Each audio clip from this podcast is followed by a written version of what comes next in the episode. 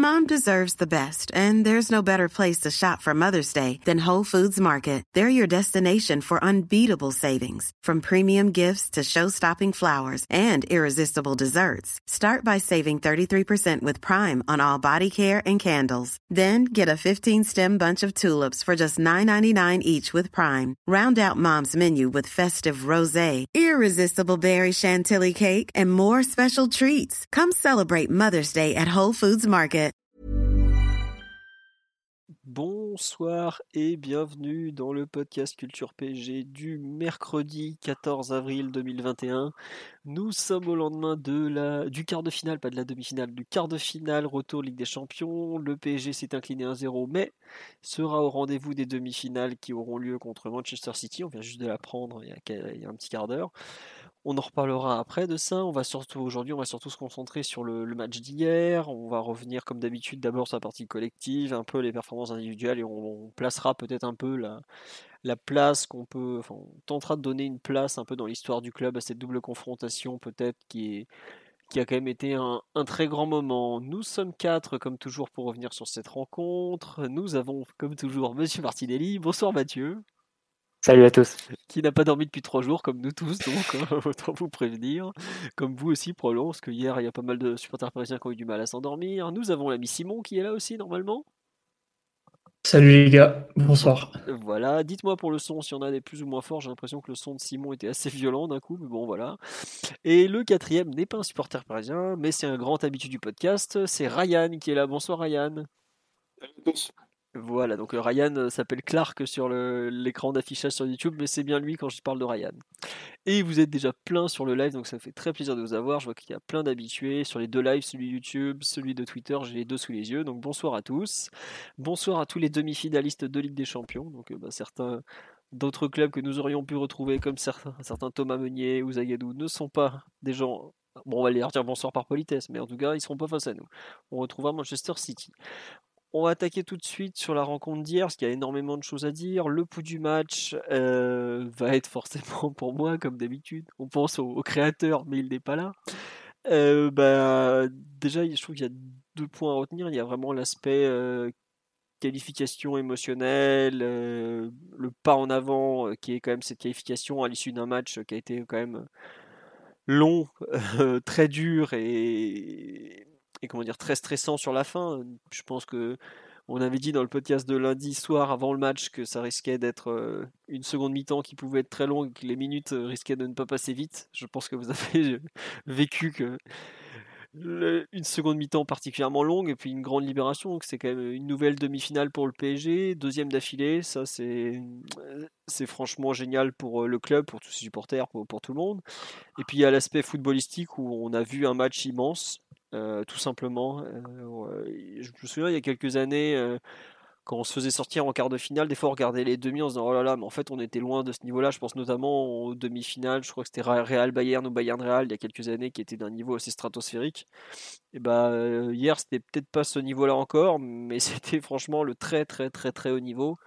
On a vu un match incroyable, euh, une première mi-temps euh, vraiment euh, de top qualité de la part du PSG. Deuxième peut-être un peu moins abouti parce que bah, un peu de fatigue, des individualités offensives un peu moins inspirées, mais globalement c'était franchement un super super match. Il n'y a eu qu'un but, ce qui par rapport au match aller peut surprendre, mais la qualité de jeu, la qualité des deux équipes valait plus finalement peut-être que le nombre de buts au compteur à la fin. Donc vraiment une partie, euh, je pense, qui, restera dans l'histoire pour bah, forcément le scénario, pas le score final, parce que je crois qu'on n'a jamais été aussi content après une défaite côté parisien, hein, faut, le dire. Mais en tout cas, euh, un scénario exceptionnel, des acteurs qui se sont mis au niveau, des très grands joueurs, euh, même des deux côtés. on parlera forcément de Neymar, de Mbappé, tout ça, mais vraiment un très très grand match, une très grande première mi-temps, notamment de la part des Parisiens. Moi, j'avoue qu'au bout d'un quart d'heure de jeu, j'étais déjà en train de me dire bon, on est trop dedans, ça peut pas mal se passer ce soir. On a une première occasion, une deuxième, une troisième. Puis sur le contre, on se prend ce but de Choupeau et finalement, je me dis eh, mais non, ça peut pas encore une fois arriver. C'est pas possible. Euh, on peut pas se, encore se faire avoir comme ça. Euh, et plus le temps passe, moins il y a du moins on est dangereux quand même, même si on, redevient dangereux sur la fin. Et enfin, je trouve plus, on, sent que le Bayern y croit de plus en plus, qu'ils ont un peu cet esprit, euh, ils restent calmes, ils font pas d'erreurs, ils continuent de s'accrocher, ils s'accrochent. En, enfin, en basket, on aurait dit, ils font un peu un match de traîneur. Ça, ils, sont derrière, ils prennent la balle, mais pas totalement non plus. C'est vraiment. Euh, je crois que c'est Omar qui disait hier pendant le match, on dirait un combat de boxe. Chaque équipe se rend coup pour coup, c'est incroyable. Mais c'était vraiment ça. Plus le temps passait, plus on avait l'impression qu'ils pouvaient nous mettre un KO, mais aussi ils pouvaient en prendre un. Tout le monde était vraiment sur un fil. Il n'y a finalement rien qui va être marqué. Euh, je crois même qu'il y a assez peu d'occasions dans les, dernières minutes, à part les, les contres parisiens. Mais je parle des occasions du Bayern. Il y a celle, le centre de Sané là, qui fait le mauvais choix, mais c'est tout. Et voilà, ça a été étouffant, mais finalement une, très belle victoire et, et, un match qui, je pense, restera dans les mémoires pour, euh, bah pour le scénario, mais vraiment aussi pour, la qualité du jeu. Et c'est pas, pas forcément euh, tout le temps le, cas euh, en Coupe d'Europe, tout ça, mais on a dit plusieurs fois dans le podcast qu'on trouvait qu'il y avait de moins bonnes équipes qu'il y a pu y avoir par le passé. Mais ce PSG Bayern euh, a vraiment été un, très très grand match. Voilà, donc un, grand bonheur de ressortir qualifié, bien que vaincu, même si effectivement on me rappelle qu'il y a eu d'autres défaites euh, heureuses au PSG. On PSG Bordeaux de 99 fut une défaite heureuse, mais pas pour la même raison. Voilà, Mathieu, je te laisse compléter ce bout du match assez, pour une fois, joyeux plein d'allégresse. Je t'en prie. Non, mais je te rejoins totalement, et notamment sur la, la, qualité du match, la qualité de la double confrontation en général, puisque c'était deux équipes qui se présentaient avec euh, pas mal de coups durs, des absents, euh, des circonstances pas faciles entre la neige, la neige de l'allée aussi. Et euh, malgré cela, c'est vrai qu'elles ont proposé un, un, spectacle assez, assez important sur le terrain, de grande qualité. Et aucune ne s'est vraiment rognée. Et les deux équipes ont cherché à ouvrir le jeu et à, et à se rendre un peu coup pour coup quasiment sur l'ensemble des, 180 minutes. Euh, le scénario des, des, deux rencontres a été assez, assez chargé en émotions aussi. Donc euh, rien que pour ça déjà, euh, merci à tous les acteurs qui ont fouillé la pelouse pour, les, pour cette deux rencontres. Et puis bon, c'est ça tombe de, du bon côté pour nous cette fois. Ça aurait pu tomber de, de leur côté. C'est toujours un peu une, grande part d'aléatoire hein, ces, ces rencontres de Ligue des Champions entre entre des équipes qui se tiennent. Et euh, donc voilà, il y a pour nous, c'est à savourer parce que ça n'a pas toujours été le cas, que, que le réalisme et que, que, la chance tournent un peu de notre côté, même si elle a plus tourné à l'aller qu'au retour. C'est un peu le paradoxe. Mais euh, non, déjà un grand bonheur et une grande satisfaction d'éliminer ce qui est la meilleure équipe en Europe et au monde. Et forcément un grand pas en avant pour le, pour le PSG à ce niveau. Sur le match plus en, lui-même, euh, ce qui m'a marqué, et je pense c'est un peu la continuité de, de ce qui s'est passé à l'aller, c'est que les deux équipes ont gardé un peu la même attitude particulièrement le PSG qui a gardé au fond le, même plan, qui s'est pas dénaturé ou rogné en enlevant un, offensif pour commencer le match, par exemple. Par contre, ce qu'on a mieux fait, et ce qu'on a même beaucoup mieux fait par rapport à l'aller, c'est dans la maîtrise du ballon et dans l'utilisation du ballon. Je pense qu'on a une dizaine de pourcentage de possession euh, en plus par rapport au, match aller.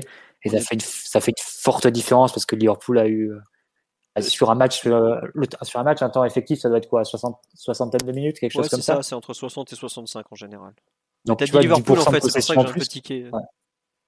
Ah, pardon, non, Bayern. Oui, oui, euh, Liverpool, c'était ce soir, c'était pas du même niveau, je peux vous le dire.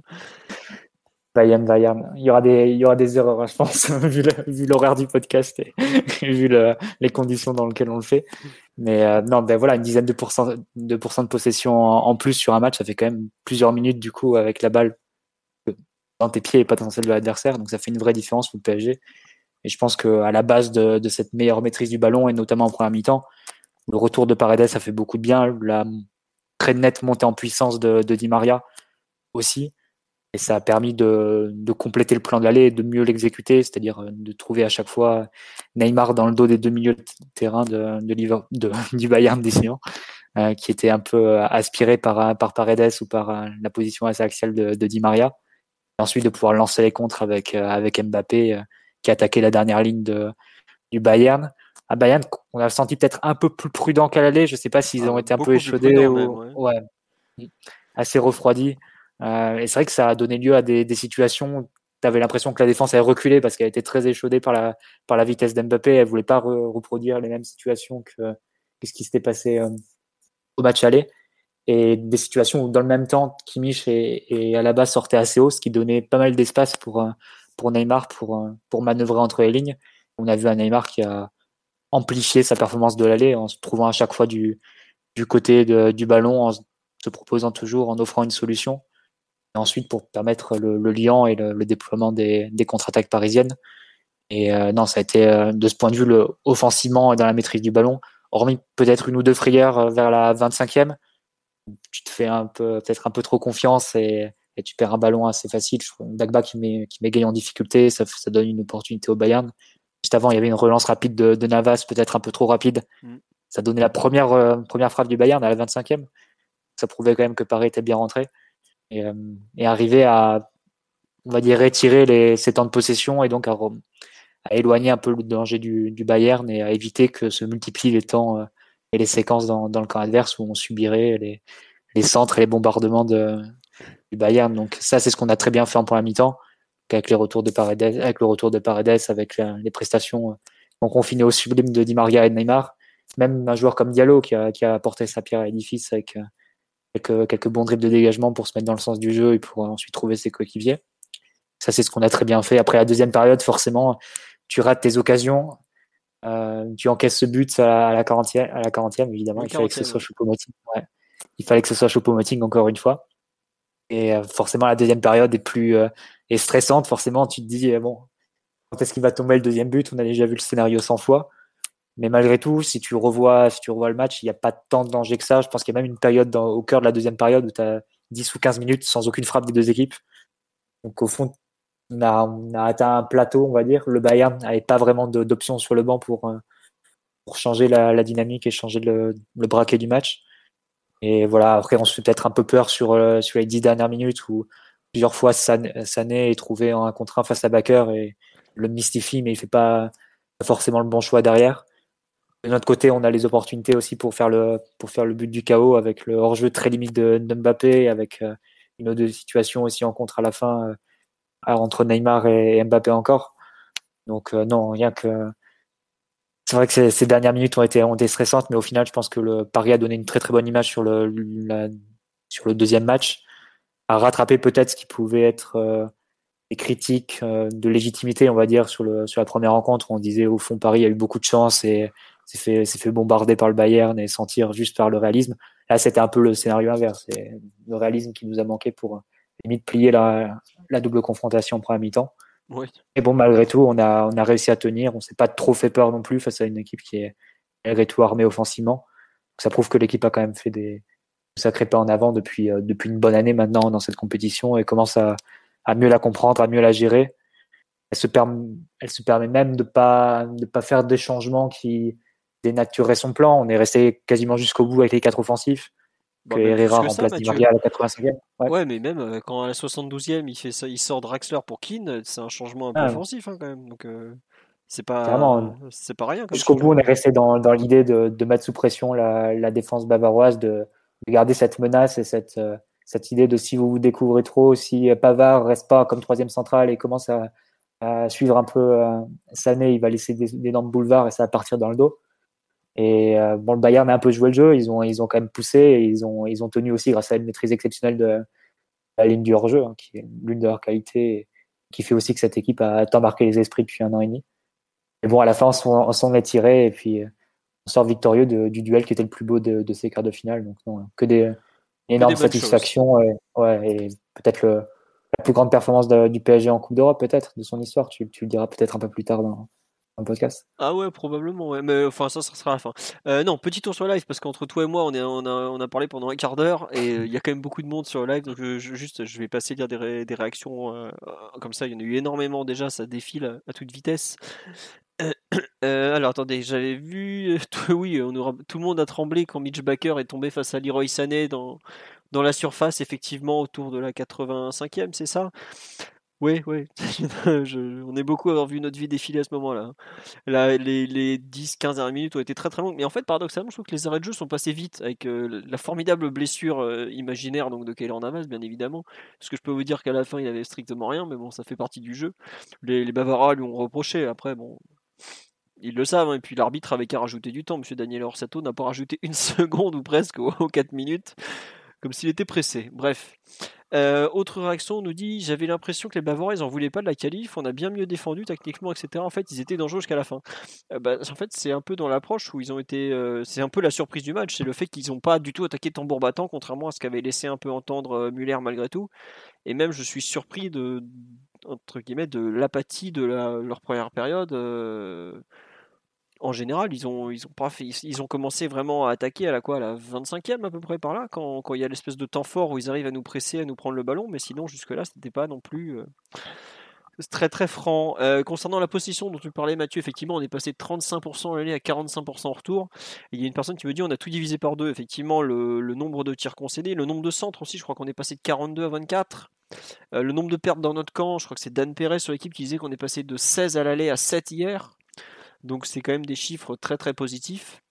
Euh, voilà, on nous parle des mauvaises décisions de Leroy Sané, bah ça arrive. Après, c'est pas comme si le PSG n'avait pas pas fait aussi des mauvais choix au moment de conclure. Hein. Faut, faut, pas, voilà. Ça, ça fait partie du jeu maintenant. on nous dit est-ce qu'on commence pas à voir la patte Pochettino sur le bon pressing d'hier soir? Bah écoutez, on va en parler. Avant ça, Simon, euh, sur la rencontre, euh, tu veux rajouter quelque chose en termes de sensibilité de, supporters ou bascule déjà sur l'analyse collective, sur les, ajustements de Pochettino, etc. etc. Mmh.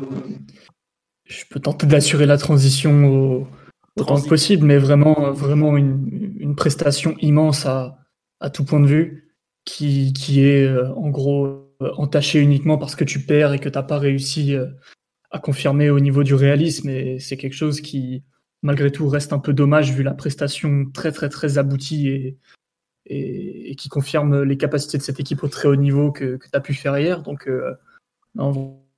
vraiment, vraiment un immense match contre une énorme équipe qui t'a beaucoup plus respecté qu'à l'aller, qui a montré aussi des signes un peu de, fatigue précoce ou, de petites méformes, notamment techniquement en première mi-temps, je les ai pas trouvés à leur niveau. Mais toujours est-il que euh, je voyais un peu une part d'esbrouf dans le fait que le Bayern dise à la presse oui, oui, on va contrôler, on va, on va faire attention. J'y croyais pas beaucoup et en fait, si, c'est ce qu'ils ont fait. Ils ont essayé d'un peu plus contrôler, de mieux maîtriser tout, tout ce qui se passait, notamment au niveau de leur transition défensive. Ça passait peut-être par des latéraux un petit peu moins haut par moment. Ça passait aussi par euh, une possession euh, entre guillemets euh, safe dans le sens où ils ont encore moins tenté d'exploiter un peu ces espaces entre les lignes que, que le PSG a plusieurs fois pourtant laissé, à mon avis, exploitable. Mais sans doute par peur de la transition, c'était vraiment beaucoup de jeux extérieurs, beaucoup d'orientation comme ça de, de Kimmich ou, ou, ou, ou d'un défenseur. Donc non, vraiment un Bayern qui, qui a semblé beaucoup moins sûr de lui, beaucoup euh, beaucoup plus timoré qu'à l'aller et qui a peut-être senti au fur et à mesure, sans montrer de panique pour autant, même s'il y avait des attitudes et beaucoup de fautes notamment. L'énervement, un, Bayern Qui, un Bayern qui semblait moins sûr de sa force, moins sûr de son football et, et qui a compris que le PSG était, euh, était vraiment au niveau et était la meilleure équipe. Je pense que le PSG a été un petit peu surpris aussi d'être autant à l'aise. Euh, je pense qu'on a été les premiers surpris, nous, de voir ça depuis, notre position d'observateur, on n'imaginait pas rivaliser autant techniquement, notamment avec le Bayern. Euh, je crois que leur premier temps d'attaque, c'est à la cinquième ou la sixième minute. Avant ça, c'est nous qui avons le ballon et qui le faisons circuler en, accumulant des temps de jeu ou en grattant les seconds ballons, ce genre de choses. Donc euh, vraiment, vraiment un PSG qui a été très dominateur par moment, euh, au point même où j'ai senti l'équipe se déconcentrer un tout petit peu autour de la 25e où, les passes sont moins appuyées, où il y a des, attitudes des attaquants qui sont moins bonnes, où ça, où ça tombe un peu dans la facilité pendant quelques minutes. Je me suis dit, oula, ce serait pas le moment de, faire des bêtises, mais ça a plutôt bien tenu. Au final, le, le Bayern a peu de grosses occasions, euh, le but sort un peu de nulle part, et, et, au final, si, euh, si on avait eu un petit peu plus de réalisme, on aurait pu gagner la rencontre 3-1, 2-1 ou 3-2. Donc, euh, vraiment, vraiment un grand match de l'équipe, et, bravo au coach qui, a cru en, sa formule et, en ses hommes, euh, bien qu'il y ait eu euh, certaines critiques au cours des dernières semaines. Quel lobby extraordinaire tu viens de nous faire là. Bref. Euh, non, juste tiens Ryan, avant que Simon tu attaques vraiment l'analyse peut-être plus poussée, toi qui as donc regardé ça d'un œil extérieur, la, qualité du match, tu, on s'emballe un peu ou tu as, tu as noté quand même vraiment un grand match toi aussi? Moi j'ai noté euh, un vrai match de quart de finale de Ligue des Champions avec deux équipes qui étaient euh, ben, deux équipes qui étaient prétendantes au titre, je pense, ce qui n'est pas nécessairement le cas en quart de finale euh, dans la compétition. Des fois on a, un match entre un outsider et un favori ou entre deux outsiders. Ou, le rapport de force, il était là, on était vraiment sur deux équipes qui avaient joué la finale précédente et qui auraient très bien pu la jouer cette année. Euh, on a vu que le Bayern, malgré des absences importantes, était, euh, était quand même capable de produire du jeu et on a vu que c'était une équipe bien travaillée. Donc, c'est ouais, on a vu ce qui vraiment ce qu'il a fait défaut, c'est la finition côté PSG et c'est également côté Bayern. bien que je pas jusqu'à dire finition, au final, ce qui leur a manqué, c'est surtout être capable de créer des occasions de manière différente parce qu'il n'y avait pas leur joueur le plus important devant. D'accord, bon, bah c'est bien, on est rassuré, on n'a pas vu que on n'est pas zinzin à voir notre équipe euh, avec un peu trop les, yeux de l'amour. Euh, tu veux commencer l'analyse collective un peu de peut-être par, par, exemple les ajustements par rapport au, match aller qui ont été faits ou au contraire ce qui est... Oui, vas-y. Bah, déjà, euh, pareil plus haut, et puis moi j'ai trouvé que le travail sur la, les premières passes bavaroises était quand même plus, plus accentué. Je ne sais pas à quel point les, circonstances du match aller euh, ont euh, conditionné la, posture de Paris sur le fait que, l'équipe jouait assez bas quand le match, euh, quand il y a eu le match à Munich. Mais ben là, pour le coup, on voyait souvent la, ligne défensive proche du rond central, donc de suite, ça change quand même pas mal le match. On a vu deux, trois fois les, les, latéraux parisiens être attaqués sur des ballons en profond, notamment des diagonales des latéraux qui étaient côté opposé. Et euh, du coup, Paris reculé, mais derrière, je pense qu'il y a eu un point, bon, c'est un collectif, mais si on devait quand même expliquer pourquoi le collectif a été amélioré au-delà de ça, je pense qu'il faut mentionner le, le, match de la présence et le match de Paredes, parce que s'il a quand même largement amélioré la qualité de la première passe et a permis à Paris de pas juste bêtement rendre le ballon comme on l'avait vu euh, sur le match aller. Et pour moi, c'était une des raisons qui faisait que sur le match aller, on, voyait beaucoup Paris euh, subir de longues phases euh, d'attaque bavaroise, quoi, et, rester proche de son but. Et, et, du coup, le match retour, là, on a eu, on a eu des situations différentes parce que du coup, quand Paris récupérait le ballon, ben, de suite, le ballon arrivait à, arriver directement au dernier joueur de, du, dernier tiers. Donc, c'est évident que collectivement, voilà, quand il y a certains joueurs qui sont sur le terrain, la qualité du jeu est améliorée. Et quand tu es capable de faire remonter ton ballon proprement en trois passes comme ça, avec un joueur qui va bien t'orienter le jeu, qui va chercher le côté euh, où il y a le moins d'adversaires, de, qui, va, qui va faire la bonne passe entre les lignes, qui va bien temporiser des fois, ben voilà, tu, tu fais reculer ton adversaire, tu le, tu le forces à redescendre, toi tu prends ton temps pour monter, ou alors pas, mais enfin, dans tous les cas, clairement, les quelques pourcentages de possession que Paris a gagné, ils sont, ils sont dus à sa présence, à mon avis. D'accord, c'est marrant, c'est que tu, que tu places un, comme ça autant un individu au cœur du, un peu de l'évolution. Euh. Oui, parce que on avait vu au match aller en fait que Paris rendait quand même beaucoup euh, le ballon un peu euh, bêtement, on va dire, parce qu'ils n'arrivaient pas. les premières passes des milieux de terrain en, repoussant les occasions n'étaient pas bonnes, c'était souvent des ballons un peu rendus. Mais là, juste le fait d'avoir un joueur qui était capable de la demander et de faire la passe juste pour que le ballon monte de 15 ou 20 mètres et que derrière il y a Neymar ou Mbappé qui reçoit le ballon dans des conditions à peu près correctes, ben là, du coup, forcément, ça change toute la, ben, tout toute l'idée de pressing du Bayern, elle est différente. Quoi. C'est pas pareil de presser à 70 mètres euh, sur des milieux de terrain qui ont du mal à faire remonter le ballon que sur Neymar ou Mbappé quand il y a 40 ou 50 mètres euh, près de ton but. Donc, euh, c'est moi, ça me paraît quand même une présence importante qui, a, changé la physionomie du match. Très bien.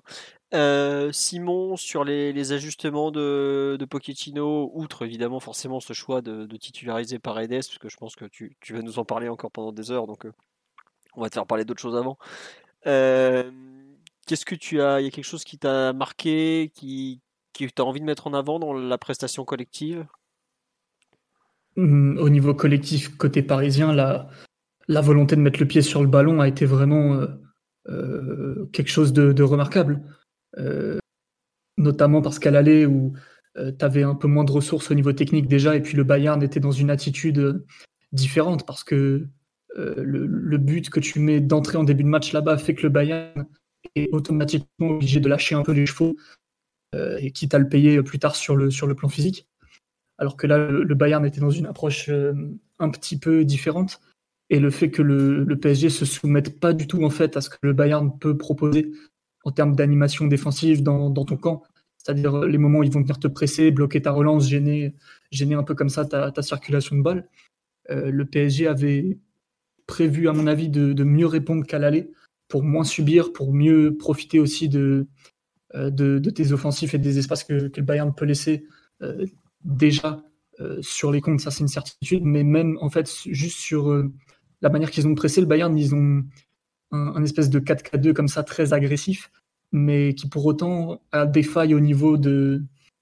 si tu arrives à ressortir le ballon en, trouvant les côtés à revenir dans l'axe, là, normalement, quand tu contournes le premier rideau, tu as déjà un peu une, clé du problème.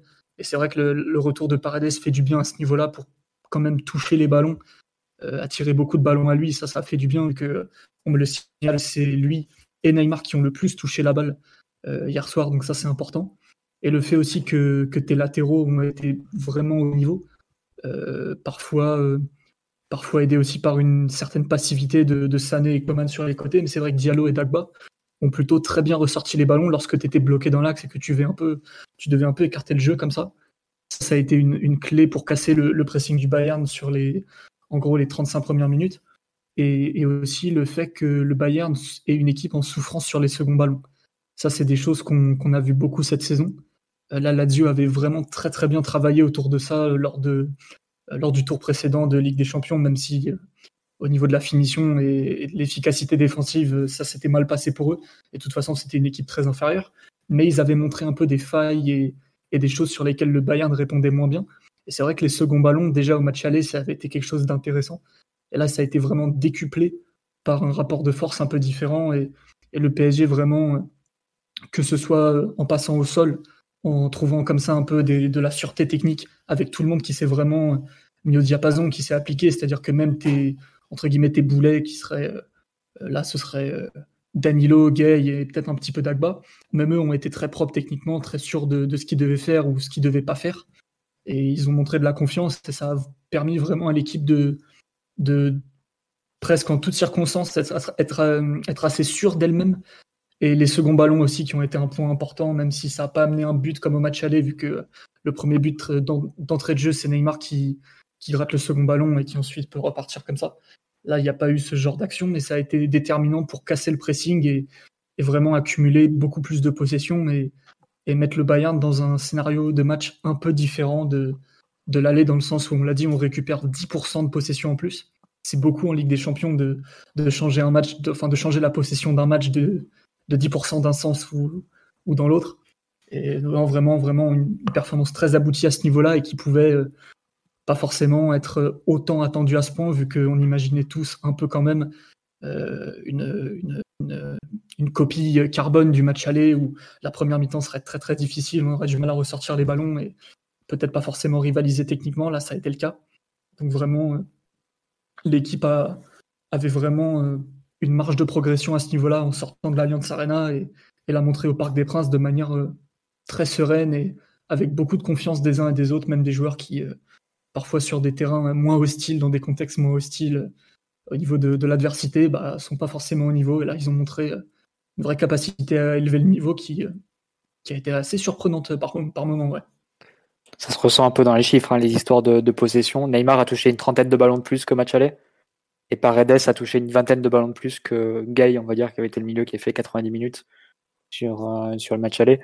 Donc Mhm. Vous vous imaginez naturellement les conséquences que ça a sur la qualité que, de la possession parisienne.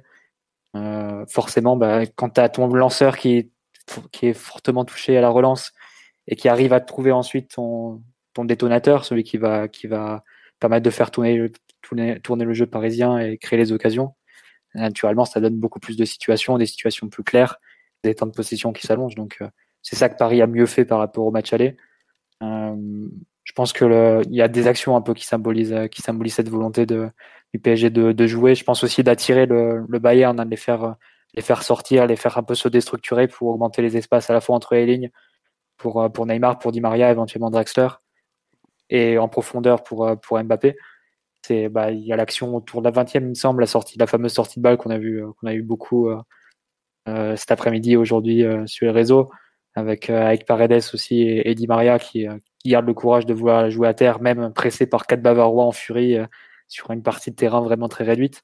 Donc ça montrait un peu la mentalité du PSG sur ce match-là, de, je pense, d'étirer un peu ses temps de possession, d'avoir plus de maîtrise et de, faire que le Bayern ait moins de continuité dans son jeu offensif et ne soit pas en mesure de t'imposer un siège sur ta surface, comme par exemple avait fait le, Barça euh, au match retour. Où là, tu as vu une possession beaucoup plus, beaucoup plus réduite. Je crois que ça a été 28%, même si on avait mieux contrôlé défensivement en deuxième période. En première, ça avait été un peu l'eau de tous les côtés. On n'arrivait pas à poser le pied sur le ballon, même avec Paredes dans l'équipe pourtant. Là, on n'a pas eu ces, signaux-là. Ça a été beaucoup mieux, beaucoup mieux géré. Je pense aussi que le Bayern a été peut-être un peu pris entre deux eaux, entre leur volonté, comme l'a dit Simon, hein, leur volonté peut-être de presser habituellement et comme ils l'ont fait au match aller. En même temps, le, la peur. bah, pas la peur, je dirais, parce que je pense pas qu'une équipe comme le Bayern ait, peur, mais voilà, il y avait quand même un peu de méfiance et ils se sont dit, euh, ils ont quand même vu qu'ils en avaient pris trois, quoi. Et leur conclusion, ça n'a pas été qu'ils ont pris trois buts complètement par hasard. C'est, ils ont pris trois buts parce qu'en contre-attaque et, à la perte du ballon, il laissait énormément d'espace. Donc, j'ai eu l'impression que ça les a un peu échaudés. Le pressing était peut-être un peu moins fait de façon euh, euh, violente. Et même dans l'utilisation du ballon, c'était beaucoup plus prudent. Ils ont, ils ont retrouvé une structure qu'ils qui utilisaient beaucoup, euh, notamment quand Zule jouait arrière droit, face à la Lazio notamment. Pavard était, il restait pas vraiment comme un troisième central, mais il montait très peu. Hein. Il restait souvent dans cette partie axiale pour prévenir les, pour prévenir les contre-attaques. Tout ça, je pense que ça a joué euh, dans le fait que Paris a eu peut-être un peu plus de latitude, peut-être plus que ce qu'il imaginait, mais en tout cas, c'était sans doute aussi le plan. Euh, pour manœuvrer et pour, euh, pour étirer ses, temps de possession. Et évidemment, quand Neymar touche 70 ballons dans un match de Ligue des Champions et qu'il est à ce niveau d'inspiration, euh, même 85 ballons, j'ai dit 70, c'est 85 ballons Neymar sur un, sur un match comme, comme hier. Bah, forcément, ça, ça, donne, ça doit donner des occasions. Et je pense que c'est ça, ça a été aussi un bon choix et un choix réussi de Pochettino de ne pas modifier la structure de l'allée, de garder Neymar dans ce rôle très libre et, et de pouvoir se déplacer comme ça avec une, une grande liberté d'aller là où est le ballon, de pouvoir connecter à droite, à gauche, au centre les différents, différents secteurs de l'équipe. Ça a permis encore euh, au PSG d'avoir une possession de, qualité parce qu'un Neymar de, à ce niveau-là, il perd, très, il perd pas souvent de ballon et euh, il permet de, la garder en plus de, créer cette, de tourner cette possession vers la création d'occasions dangereuses. Donc, euh, de ce point de vue, c'était mieux réussi, beaucoup mieux réussi qu'à l'année. Après, il y a un truc qui est, marrant entre, enfin marrant, façon de parler entre l'aller et le retour, c'est que le PSG a défendu globalement exactement de la même façon. Alors peut-être que les, joueurs offensifs ont encore plus donné de leur personne. Je pense à Di Maria lors du retour, mais c'est vrai que l'aller semblait, enfin on était Bon, on n'était pas d'accord d'ailleurs après l'aller. Euh, Simon disait que c'était du risque contrôlé. Moi, je trouvais que c'était quand même beaucoup plus que ça. Mais en fait, c'est marrant, c'est que Pochettino a rien changé pratiquement. Ou bon, allez, il y a si je pense qu'ils ont peut-être travaillé les sorties de balles ou qu'ils se sont vraiment plus appliqués, tout ça, mais c'est fou de se dire à quel point, en fait, euh, c'est vraiment le Bayern qui a fait des ajustements par rapport à nous, alors que globalement, ils s'estimaient satisfaits de leur match aller, et nous qui n'en avons, pas fait, alors qu'on aurait pourtant pu avoir des, façons de, on avait de quoi changer globalement par rapport à là, il y avait des, il idées, enfin on en a parlé beaucoup euh, lundi soir par exemple, et ça qui est fou, c'est qu'en fait, la, simple application euh, et la hausse de la qualité technique générale du PSG a littéralement mais, fait basculer complètement euh, l'éliminatoire. Alors, faut pas oublier qu'il y avait des absents en plus côté Bayern par rapport à l'aller. Je pense notamment à dans, comment dire, dans le jeu à Goretzka. Surtout, en fait, c'est pas que son, son absence compte particulièrement, c'est surtout qu'il bouscule tout le plan de jeu parce qu'il force à la réinsertion de Davis qui est pas du tout bon cette saison et il y a un enchaînement de choses qui fait que ça, bouscule beaucoup de choses pour eux. Mais je trouve qu'en fait, c'est fou à quel point la simple montée en gamme technique du PSG change complètement le visage du match. Et d'ailleurs, on le voit un peu en seconde mi-temps où on est moins précis, on perd quelques ballons à la relance, on voit qu'on perd en lucidité et en application parce que bah, pour être aussi propre, aussi concentré, ça mange, ça mange de l'influx, hein, faut, le dire. Au bout d'un moment, c'est là où justement la technique va ressortir.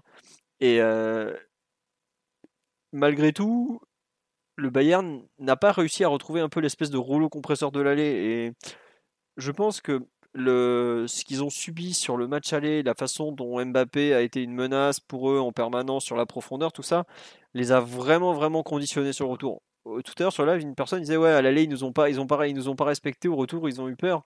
C'était un peu un peu exagéré parce que bon c'est pas trop le genre des autres de c'est un peu leur genre quand même malgré tout de, ne pas trop respecter l'adversaire et de se dire on va les broyer mais c'est plus une façon de, penser euh, à eux que par rapport à l'adversaire mais je trouve qu'il y a autant au retour ils se sont peut-être un peu trop adaptés en fait c'est ça qui est qui est fou c'est qu'ils euh,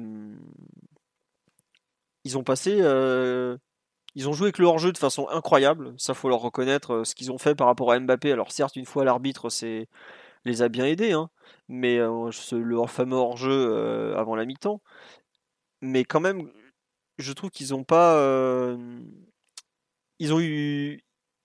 J'ai l'impression qu'en fait, ils n'ont pas trop su prendre le match de la façon dont il fallait qu'ils le prennent. C'est un peu particulier. Il y a vraiment un, un côté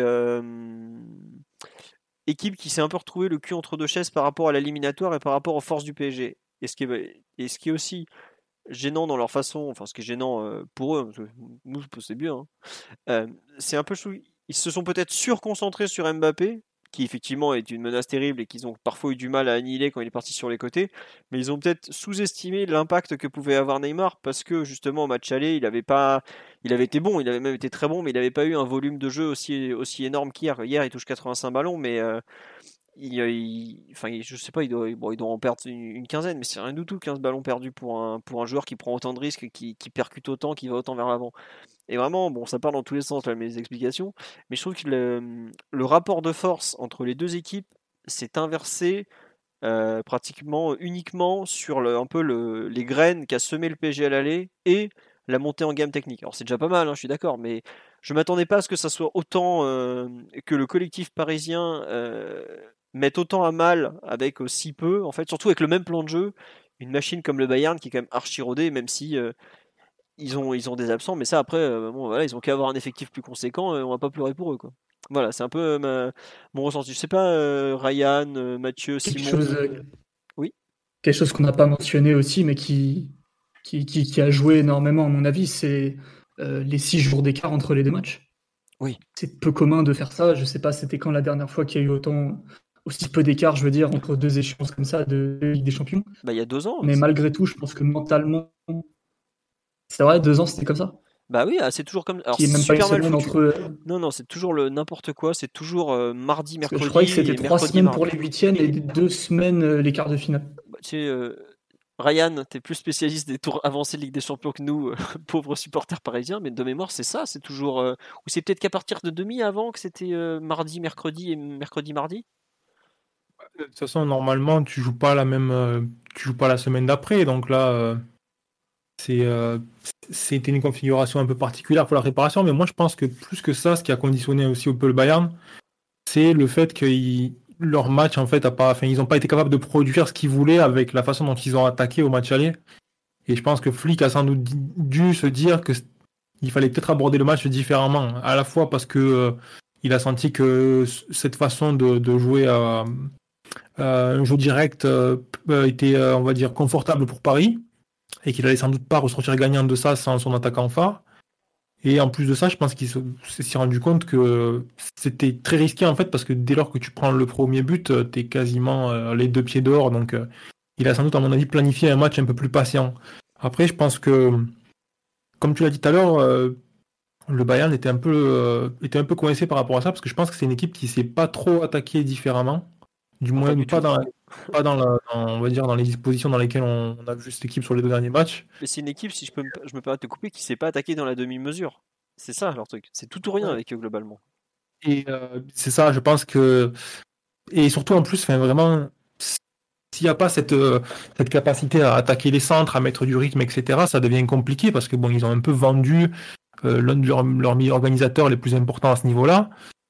Et là, euh, à part Kimmich qui prenait le ballon et qui, n'arrête pas d'envoyer des changements d'orientation et des diagonales pour, euh, pour permettre à quelqu'un de centrer ou créer un débordement, enfin, on avait, on avait quand même une équipe euh, au jeu très stéréotypée. Donc, clairement, ils ont voulu baisser un petit peu le rythme du match et attaquer de manière un peu plus posée. Sans doute pour permettre aussi à leurs joueurs de, ben, de, reprendre ses centres. Parce que c'est vrai que jouer à toute vitesse, ça ne correspond pas du tout à un garçon comme Choupo-Moting. Donc euh, c'était une adaptation intelligente, je pense. Après, euh, autant sur la première mi-temps, je pense que c'était assez inopérant, je pense que ça marchait pas trop. Autant sur les 15-20 premières minutes de la deuxième période, euh, je, me suis dit là quand même qu'il commençait à y avoir un peu du danger sur la cage parisienne. Il y a un peu plus d'espace, Paris est un peu plus, on va dire, coupé en deux. Et, et c'est vrai que on a quand même senti qu'il n'y avait pas un gros danger, mais un risque côté côté Bayern assez présent sur, le, sur l'ensemble de la deuxième période, je pense. C'était pas, c'était pas une grosse menace, mais quand même, on sentait que voilà, il, leur manquait pas grand chose, grand chose. tu, on nous dit Bayern très stéréotypé par rapport à l'année dernière. Bah, c'est ça quand vous passez de, en termes de créativité de Thiago Alcantara à, à comment il s'appelle, à Alaba et Kimmich, qui sont deux milieux euh, très complets, mais qui n'ont pas le, génie de, Alcantara et sa capacité. Voilà, l'an dernier, c'était une équipe extraordinaire. Un joueur qui la folie, qui était capable d'envoyer un ballon profond en plein axe, qui était capable de faire un 1-2 des fois, ou de voilà, d'offrir des gestes qui, qui apportaient à la fois de la variété et du, de l'imprévisible, d'un côté imprévisible, quoi. Et euh, c'est vrai que Kimmich a fait un match remarquable. Ses changements d'orientation sont très bons. Il y a des diagonales qui sont incroyables dans ce match. Vraiment, le ballon, il arrive, euh, le ballon vole vite, il arrive vite à son coéquipier, le coéquipier le reçoit dans de bonnes dispositions, etc. Et franchement, il n'y a rien à dire là-dessus. il fait un très gros match. Mais après, derrière, c'est vrai que c'était une façon d'attaquer qui n'a pas vraiment fait douter la défense parisienne, malgré euh, l'absence de Marquinhos notamment. Donc euh, voilà, je, je, pense que Paris a défendu assez confortablement parce que la défense savait toujours d'où venait le ballon et en plus, savait, exact, savait aussi qui allait, qui attaquer le ballon. Et là, il n'y avait pas vraiment de grosses menaces. Peut-être qu'on en parlera tout à l'heure individuellement, mais pour le match de Choupo-Moting et de, de, Muller aussi, notamment, c'est, c'est très insuffisant. Quoi. Ouais. Euh, sur le live, il y a et toi Simon aussi, tu avais fait la remarque, tu disais que physiquement ils n'avaient pas l'air bien. Bah c'est, fort possible parce que. C'est là où je voulais en venir sur le très peu d'écart entre les deux matchs. Pour moi, ils ne sont pas totalement remis de, de, du match aller en fait que déjà ce week-end ils font un match. Alors euh, on pourra dire ce qu'on veut sur les matchs où c'est remanié euh, entre deux, deux des champions, ils n'avaient pas fait un bon match et physiquement ils avaient l'air déjà un peu, moussés. Je les ai trouvés physiquement mais aussi mentalement parce qu'on l'a dit, le fait de devoir prendre un peu de moins de risques, de calmer un peu la bécane pour peut-être euh, attaquer moins entre guillemets en volume, mais peut-être attaquer mieux, garder plus d'énergie aussi à la finition un des problèmes du Bayern, ça a au match aller, il avait beaucoup tiré, mais avec parfois un manque de conviction euh, terrible. Et le fait d'accumuler les tirs comme ça, c'est pas forcément une aide pour, euh, pour, euh, retrouver de l'influx. Alors que le PSG, de l'autre côté, il y avait à chaque fois un tir et tu savais que les mecs avaient la conviction de, la mettre au fond. Et, là, le, le, Bayern à l'aller a peut-être aussi calmé un peu le jeu pour ça, mais je pense que physiquement, ils avaient des difficultés dans le sens où la manière d'attaquer du Bayern basée sur les appels de balles, on a vu assez peu d'appels au final. On a eu peu d'appels de Sané, peu d'appels de Coman, euh, même Muller et, et Choupo-Moting qui, euh, sans faire forcément des différences sur la vitesse, mais juste en pesant sur la défense et en attaquant la profondeur, sont capables de te désorganiser, de, te faire reculer énormément. Sans parler de, Davis qui lui aussi est capable de, produire beaucoup à ce niveau-là. Euh, le Bayern, à mon avis, tant pour des raisons de plan de jeu, mais aussi de gestion des 90 minutes au parc, n'a pas montré la même débauche d'énergie. Et, et quand tu as un jeu qui est pas mais aussi basé sur l'énergie, à un moment donné, il leur a manqué un peu trop d'ingrédients, entre guillemets, pour, euh, pour faire plier une défense qui avait quand même euh, des noms euh, parfois un peu bizarres à certains postes. quoi. C'est pas normal, à mon avis, que face au Bayern, Danilo n'ait jamais souffert en profondeur mm. pendant 90 minutes, alors que tu n'as même pas joué dans tes 18 mètres comme match aller. Ouais, non, non, après, comme tu dis, enfin, les Bavarois se plaignaient déjà un peu du. Ils sont beaux, bon, ils aiment bien se plaindre aussi, hein, ils sont comme tous les supporters, mais ils se plaignaient de la trêve internationale où il y a énormément de leurs joueurs qui ont, beaucoup joué. Et après, il y a aussi la gestion de flics, effectivement, qui est en conflit depuis des mois avec Salihamidzic. C'est marrant, c'est que c'est Mathieu, quand on parle au tirage, il disait Ouais, j'espère qu'ils vont se foutre, ils vont foutre la merde entre eux. Mais quelque part, c'est un peu la gestion, enfin, les problèmes de fond sur leur effectif qui les a mis dedans. Euh, sur le, sur le fond un peu parce que à force de ne pas faire confiance à des joueurs qu'ils qu'ils ont qu'ils utilisent très peu bah bon après bon quoi si on en a parlé mais lui il était tout le temps blessé donc c'est autre chose mais même euh, Marc Roca Ravi Martinez qui a très peu joué euh, même Bounassar forcément qui a, très peu joué bon lui c'est parce qu'il a pas le niveau c'est pas des joueurs niveau Bayern non je suis d'accord mais tu vois 15 joueurs de super niveau et très homogène et le top qualité mais, regarde on a ces jeux joueurs hein. blessés ouais c'est vrai mais j'ai l'impression nous, on a moins de joueurs de top qualité, mais on a, je pense, un ventre mou un peu plus, un peu plus large. C'est des effectifs qui sont, qui sont pas construits de la même, la même façon. Non, c'est sûr. Mais non, mais ce que je veux dire, c'est que oui, physiquement, ils ont, ils ont pêché. Ils n'ont pas été aidés par la trêve internationale, mais euh, nous non plus, hein, parce que je vous signale que aujourd'hui, le, seul blessé musculaire du moment, c'est un qui est même pas parti en trêve internationale, c'est Marquinhos. Et Diallo, il a joué un match, il est rentré, il s'était fait mal au pied. Donc c'est pas non plus des joueurs qui ont été euh, très, très, très, euh, très, très sollicités, mais l'aspect physique, effectivement, je pense, a été une un truc important et il y a quand même quelque chose qu'on a vu hier qui est un peu choquant, c'est qu'on est en quart de finale retour Ligue des Champions. Ils doivent égaliser, euh, ils doivent marquer le deuxième but pour, euh, pour remporter l'éliminatoire. Et ils sortent Choupo-Moting pour Ravi Martinez, qui est un défenseur central. hier, ils ont joué à 11,5, quoi, parce qu'ils font rentrer Musiala, qui est un, qui est un tout jeune joueur.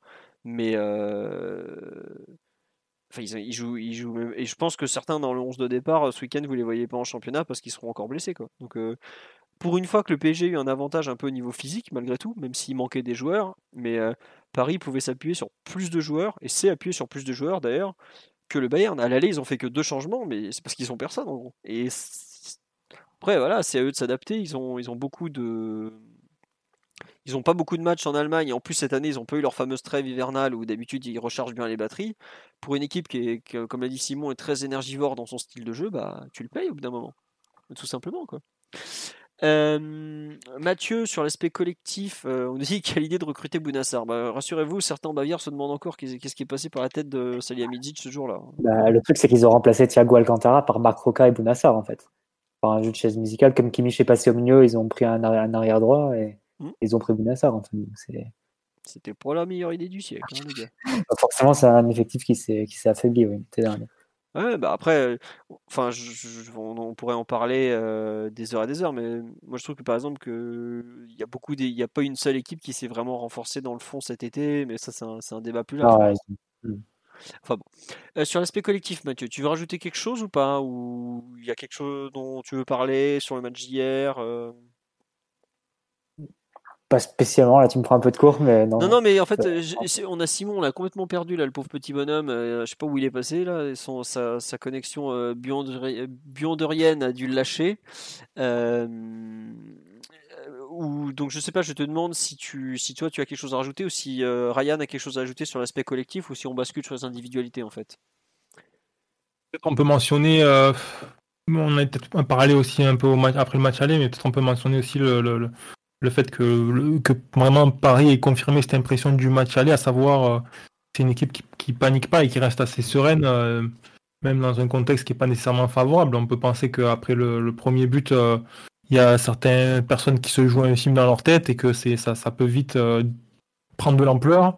Mais moi personnellement, j'ai vu une équipe qui a gardé les pieds sur terre et qui a pas paniqué, qui, qui a montré que voilà toute l'expérience acquise dernièrement et particulièrement lors de la saison dernière, elle était elle était visible. Quoi. On, pouvait constater en regardant ce qui se passait sur le terrain que c'était une équipe euh, et des joueurs qui avaient grandi mentalement.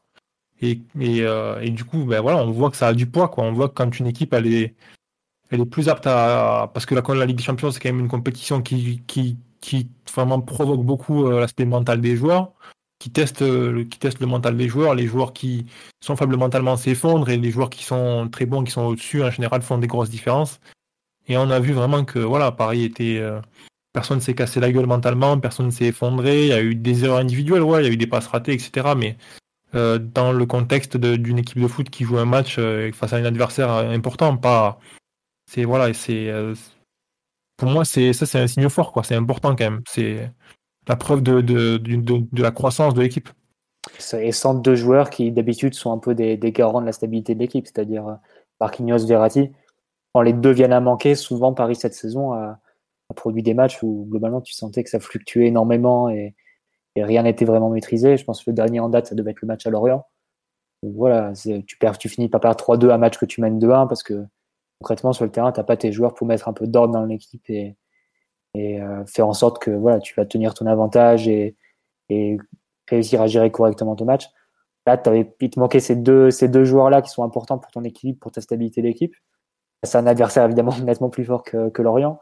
Et puis il y a pas mal de choses qui te tombent dessus. Euh, le dialogue qui doit sortir, Backer qui rentre à nouveau, une défense qui est, qui est une nouvelle fois très bricolée. Et tu sens pas l'équipe qui ressent tant que ça ces, ces absences-là. Et c'est vrai que c'est assez nouveau côté PSG parce que on a souvent dit et souvent vu les années précédentes, je pense euh, depuis le début des, des, des aventures européennes sous QSI jusqu'à 2019 avec, avec Manchester United, à chaque fois qu'on avait des absences, euh, ça se ressentait de façon très pesante et très marquée.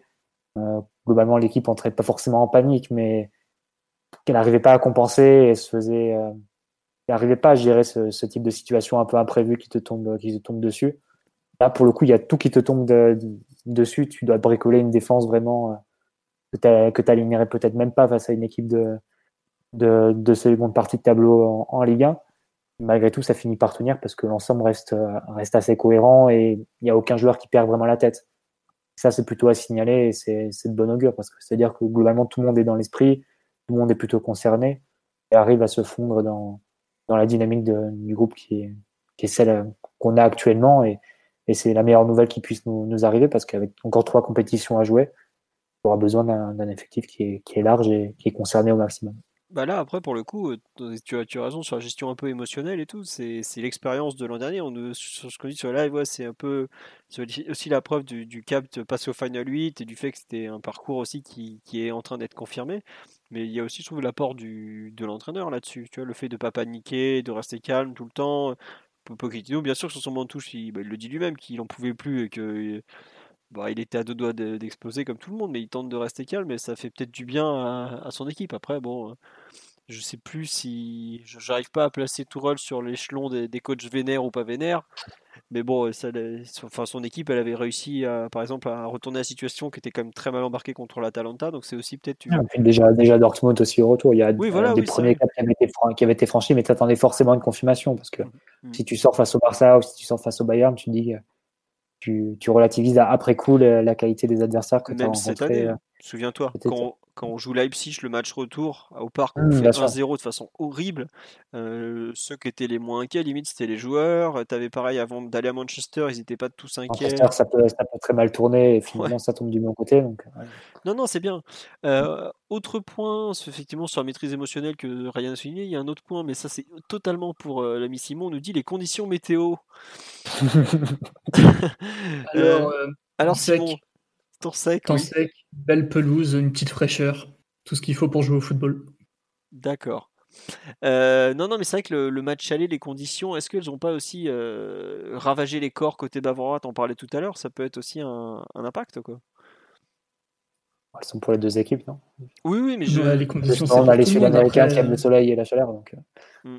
Ouais, ouais, je sais pas. Non, par, contre, par contre, le fait de le fait de retrouver un peu la quiétude du parc par rapport à la tempête de neige de, de l'Arène Alliance, euh, techniquement, ça nous a peut-être redonné un petit, euh, un petit surplus de confiance. quoi. Quelqu'un comme, euh, je sais pas, techniquement, tu vois le dialogue du match aller et le dialogue du match retour. Bah, il a pas la chiasse au retour.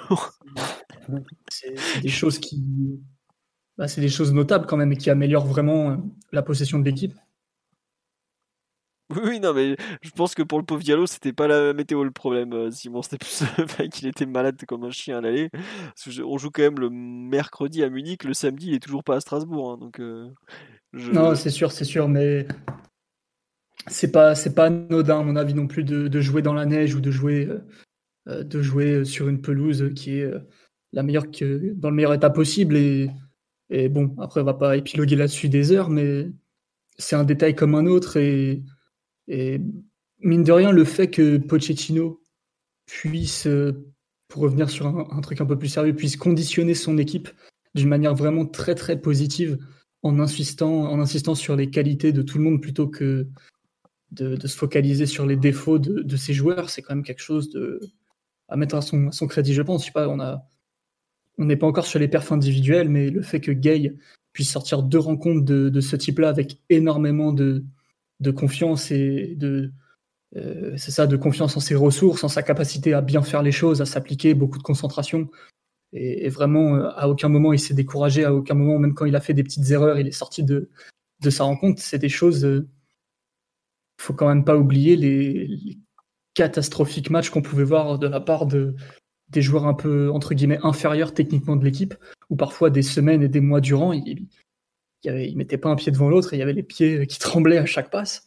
Et là, euh, vraiment voir euh, euh, le, regain un peu comme ça de, et de qualité et de, et de courage de certains joueurs, c'est vraiment quelque chose qui montre que l'équipe a été préparée d'une manière très très positive.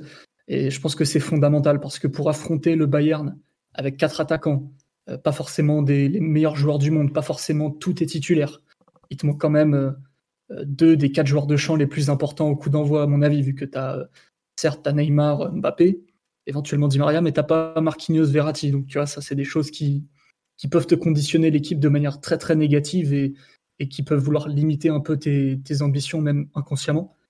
Mais là, l'équipe a vraiment joué avec euh, une supériorité mentale.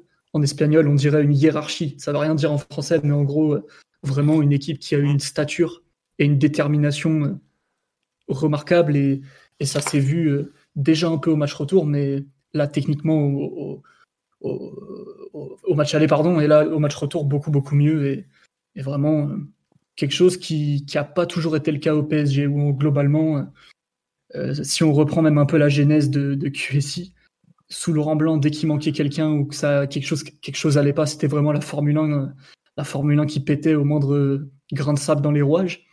Avec le coach précédent, parfois l'équipe était conditionnée de manière très très négative à vouloir à tout prix minimiser euh, les risques, minimiser un peu comme ça c'est talent. Ouais, c'est ça, vraiment une des préparations assez négatives de match où où tu te sens très très inférieur à l'adversaire parfois, parfois sans raison. Plutôt, tu et là, aucun maximisait moment... la grandeur de l'adversaire un peu trop euh, à l'extérieur notamment. Euh, c'est vrai, malheureusement, c'était. C'est vrai. Euh, quand il en parlait, Dortmund, par exemple, je me souviens, ça m'avait choqué. J'étais là, attends, c'est bon, tu as passé deux ans. Ouais, ok, mur jaune, tout ça, tout ça, mais les mecs, ils voulaient signer Thomas Meunier. Au bout d'un moment, il faut leur dire, c'est un club inférieur à toi, il faut l'assumer, quoi. Donc, Ouais, c'est ça, vraiment. Et, là, le, fait d'aborder le Bayern avec vraiment beaucoup de, beaucoup de calme et beaucoup de confiance en tes ressources et en ce que tu es capable de faire, ça a été primordial dans le sens où le Bayern, on le disait un peu, c'est adapté à toi en se disant bon, faudrait pas faire n'importe quoi non plus parce que trois buts à l'extérieur, c'est pas anodin. Et le match, il faut le gérer d'une manière un petit peu différente, même si en termes d'animation, on fait pareil. Là où le PSG, c'était vraiment euh, ouais, bah tranquille quoi. On y va, on joue et euh, ça va bien se passer. Oui. Non, mais effectivement, l'approche mentale a été très réussie, alors qu'on sait que pendant des années, ça a été un énorme souci. Ce qui est bien, parce que bon, euh, ça a quand même été, parfois, ça a été une, un critère limite de recrutement et tout ça. Et autant Pochettino, on me dit, chiant à mourir en conférence de presse. Oui, oui. Mais, est-ce que après, bon, c'est pas pareil la presse et le vestiaire, mais le, calme qui, le calme et la sérénité, sérénité qui dégage semble en tout cas faire le, le plus grand bien, plus grand bien à cette équipe. Euh, non, sur l'aspect collectif, on m'avait aussi cité quelque chose sur la live. J'essaye de vous retrouver le message parce que je trouvais ça intéressant. Mais Les coups arrêtés, peut-être? Euh, Oui, oui, si tu veux, oui, tu as raison. un point de l'aller. Oui, non, mais comme on a moins concédé, et au final, il n'y a pas eu d'occasion vraiment du, du Bayern sur, cette phase, sur ces phases-là. Donc. Non, non, tu as raison, effectivement, les coups de pied arrêtés, euh, même je trouve que tes Bayern n'ont pas été très très bien tirés. Autant à l'aller, ils avaient été assez incroyables. Euh, Kimmich avait délivré comme Jaja. Autant là, bon, je sais, ils ont eu une occasion sur Mbappé a pris une, une, balle de premier poteau, il me semble. Il a été utilisé un peu euh, comme, euh, comme barrière, entre guillemets, sur, un, sur un corner euh, pour éviter que le, ballon aille plus loin. Ouais, en première mi-temps. Ouais, j'ai ce souvenir là. Ouais, c'est que ça c'est rare. Non, voilà, j'ai retrouvé le message. Ibra, Ibra Cavani Exactement, le fameux rôle premier poteau où tu mets un grand coup de boule dès que tu peux. Euh, non, on nous dit effectivement qu'on n'a eu aucun joueur suspendu pour la demi-finale et que ça, ça, montre une véritable maîtrise des émotions.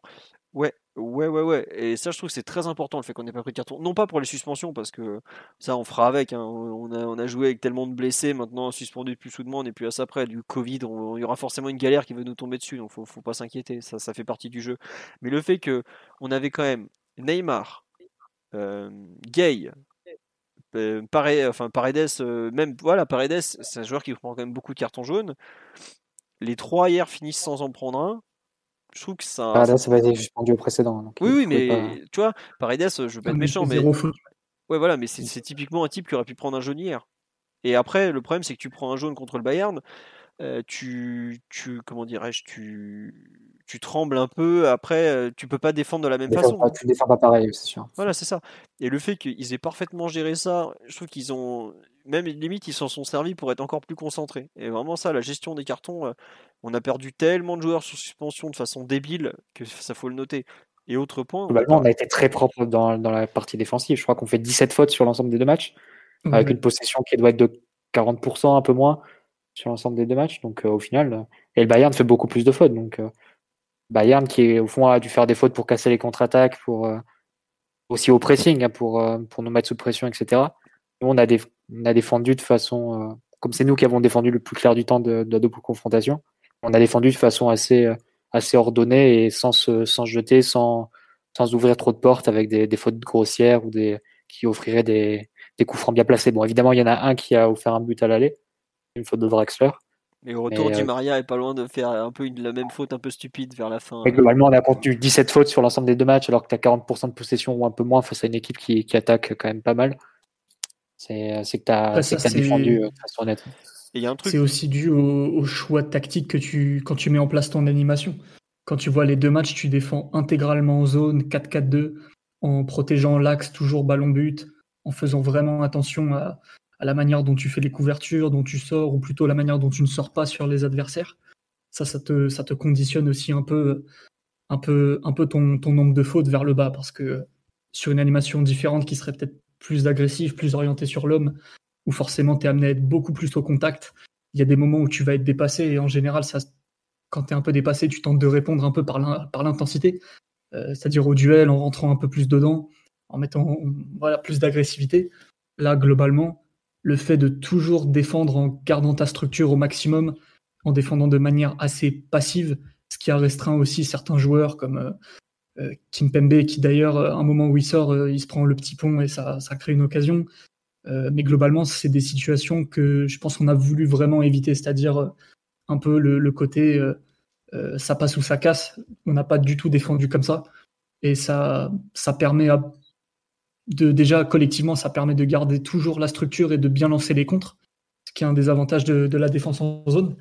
Et aussi, ça permet d'éviter de, de toujours, enfin, de te déformer et de, de tomber un peu après dans des, dans le vertige de la défense trop individu- individualisée où, où ça se règle un peu dans des duels ou, ou des courses ou des moments un peu, un peu, un peu comme ça, riches en adrénaline. Et certains joueurs de l'équipe parfois ont tendance à un peu abuser de, de, ce genre de choses, que ce soit Kimpembe, que ce soit, que ce soit Gay, euh, même parfois euh, euh, l'autre milieu Paredes qui aussi peut mettre le pied de manière un peu exagérée. Là, ça n'a pas du tout été le cas, c'était plutôt contrôlé. Et la seule, euh, enfin, le seul excès d'agressivité que j'ai vu dans le match, c'est euh, Dagba quand il prend le jaune sur Coman. Et encore, c'est pas, pas un truc de fou, c'est juste qu'il arrive vraiment lancé et il lui met un tampon. Mais à part ça, vraiment, on n'a pas vu de, de manière de défendre C'est trop pas une... engagée négativement. Sur le- la faute de Dagba, pour moi, il fait faute parce qu'il sent qu'on est en danger sur la transition. C'est c'est une faute tactique. hein. Alors, il est, il, est très- il est tellement en retard, c'est pas son genre de faire ce genre de faute. C'est ju- juste que c'est. C'est possible. Après, il a, il a beaucoup, pas mal collé, collé Coman un petit peu plus que, Oui, que le reste parce que là où Coman s'est beaucoup plus resserré qu'au match aller, ça c'était un des ajustements du Bayern, de mettre Coman un peu plus dans l'axe, c'est-à-dire euh, toujours près du latéral mais plus à l'intérieur plutôt qu'à l'extérieur. Et Dagba, euh, plutôt intelligemment, lui a pas mal euh, bloqué la route de, de l'interligne plusieurs fois où Coman tente de se retourner et Dagba l'en empêche, ou alors il l'empêche de remiser. Ça, ça, a des- ça a été quelque chose qui a plutôt, plutôt bien marché. Où, pas forcément que c'était prévu, mais Dagba a plutôt bien géré le truc. Je le vois un peu, un peu comme la continuité de, de ce duel qui a été peut-être un petit peu plus individualisé que tous les autres duels sur le terrain. S'il y avait Gay aussi qui sortait un petit peu plus sur Kimmich qu'au qu'au match aller, mais globalement, c'était pas, ça n'a pas forcément mis en péril sa structure. Il y a une seule action en deuxième mi-temps où, où Gay sort euh, de manière un petit peu à contre-temps, un peu malheureuse. Et là, ça trouve, ça trouve un relais entre les lignes et on est sauvé par une erreur de remise. Euh, je sais plus qui fait la remise, ça doit être Müller qui rate sa remise et du coup, euh, le joueur qui attendait entre les lignes, que ce soit, euh, c'était peut-être Alaba ou Kimmich, je sais plus, mais globalement, c'était un joueur placé dans le dos comme ça des milieux. Là, il y avait gros danger parce que tu étais vraiment avec une infériorité numérique du coup en 5 contre 4 de, devant ton but, enfin à l'entrée de ta surface. Mais bon, imprécision technique et tu t'en sors bien, mais ça, c'est le genre de situation qui prouve, à mon avis, que Pochettino avait raison de, d'adopter comme ça ce 4-4-2 assez passif parce que à trop vouloir te, déformer, en fait, le, Bayern ne rigole pas vraiment avec ça et, tu pouvais concéder du danger bien plus franc et immédiat que, ce que tu as concédé, même, même sur les moments où, où tu étais un peu accablé autour de ta surface. Quoi. Ouais. Non, très bien, tu as fini. Juste un truc qu'on signale, effectivement, on est beaucoup à l'avoir euh, noté sur le live, donc je vous mets un spécialiste en, photo. Le PSG n'a pas concédé de penalty sur l'aller-retour. Et c'est pas rien. hein, euh, on sait notre passion pour la faute débile. Euh, bon, on va dire que c'est effectivement une très bonne chose parce que bah, tu donnes un but gratuit sur la double confrontation. Aujourd'hui, on fait peut-être un débrief de le PSG encore, est encore un peu juste pour aller taquiner un grand, quoi. Donc, euh, bah, je trouve que, alors, il y a eu des moments où on n'en a pas été loin. hein. Je pense qu'il y a un moment, il y a, je crois que c'est à l'aller, Dagba il lâche juste à temps Coman pour pas que ça fasse faute. Euh, pareil, je crois que Backer, euh, pour peu qu'il laisse un peu trop traîner le pied, où il y a des moments où que Kimpembe, je crois, ou Paredes arrive dans la surface vraiment en étant lancé, où tu sais que si ça bouge un peu, bah, ça tape le, mec et péno direct, quoi.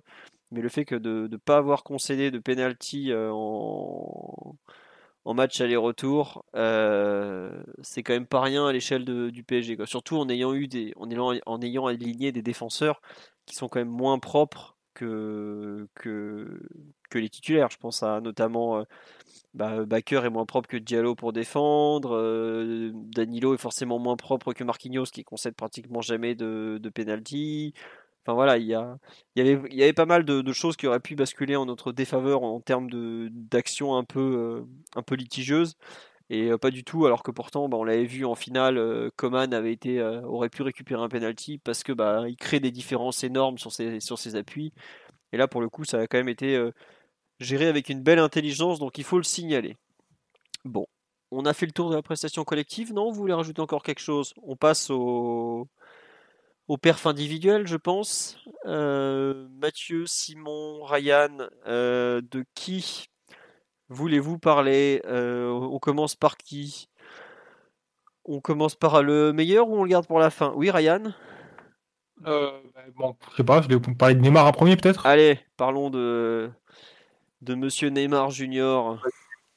Bref, un très très grand match, hein, de, un match plein de personnalité, de euh, où il a montré toute sa qualité, sa capacité à déséquilibrer, où il s'est montré euh, intelligent dans ses choix euh, de passe aussi également.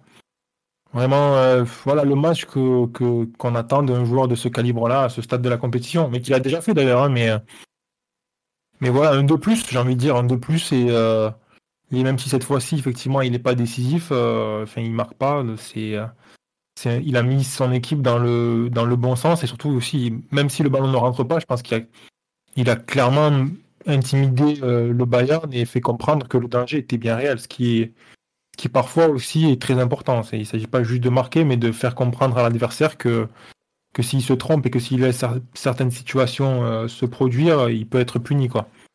Et, euh, c'est vrai que là-dessus, il n'y a, a, rien à dire. Mais même en termes de participation, tout à l'heure, Simon le disait, c'est un des ballons, c'est le joueur qui a su le plus de ballons, ou peut-être le deuxième, je ne sais plus, avec Paredes. Et, le premier, le premier. Le premier, ouais, voilà. 85 et... ballons, c'est ça? Ouais, côté parisien. Voilà, ça montre, bien sûr. Et ça, là, ça montre euh, toute la prise de responsabilité euh, du joueur, en fait, quoi. Sa capacité à, à prendre ses responsabilités, à, à, se montrer présent pour aider son équipe. On a vu, on l'a vu par moments très bas aider à sortir le ballon. Euh, on l'a vu plus haut, on l'a vu faire des appels en profondeur, on l'a vu être pas loin de finir dans la surface de réparation à une ou deux reprises. On l'a vu presser. Ouais, c'est ça. Il y a, c'est une, une, prestation très très complète en fait, où il manque vraiment juste que euh, la réussite sur le dernier geste, qui est quelque chose qui est, qui est peut-être pas juste une histoire de réussite. Il y a peut-être, euh, il y a peut-être effectivement euh, une perte de qualité en termes de finition chez le joueur depuis quelques temps. Mais bon, ça c'est un autre, un autre sujet pour en revenir à ce match-là. Il y a le gardien en face aussi sur ce match-là quand même. Oui, oui, bien sûr, bien sûr. déjà la première que Neuer sort, elle est, elle est énorme. Donc euh, c'est vrai que autant il s'était trouvé sur le match aller, autant là il a largement répondu présent. Et, euh, et voilà, et puis on sait que le joueur aussi euh, a pas eu une énorme continuité ces derniers temps. Peut-être que s'il avait 5 ou 6 matchs dans les jambes consécutifs et qu'il avait pu arriver dans de meilleures conditions, le ballon serait, serait peut-être rentré, je sais pas. C'est, c'est difficile à évaluer comme ça. Mais en tous les cas, voilà, c'est en termes de contenu, en termes de jeu produit, en termes de genre prise de responsabilité, euh, participation, euh, euh, personnalité montrée sur le terrain aussi, et puis qu'il a transmis à ses coéquipiers aussi. Hein. C'est vachement important. C'est peut-être qu'on parlait tout à l'heure du fait que Paris avait, avait montré des signes de, croissance sur le plan mental, etc.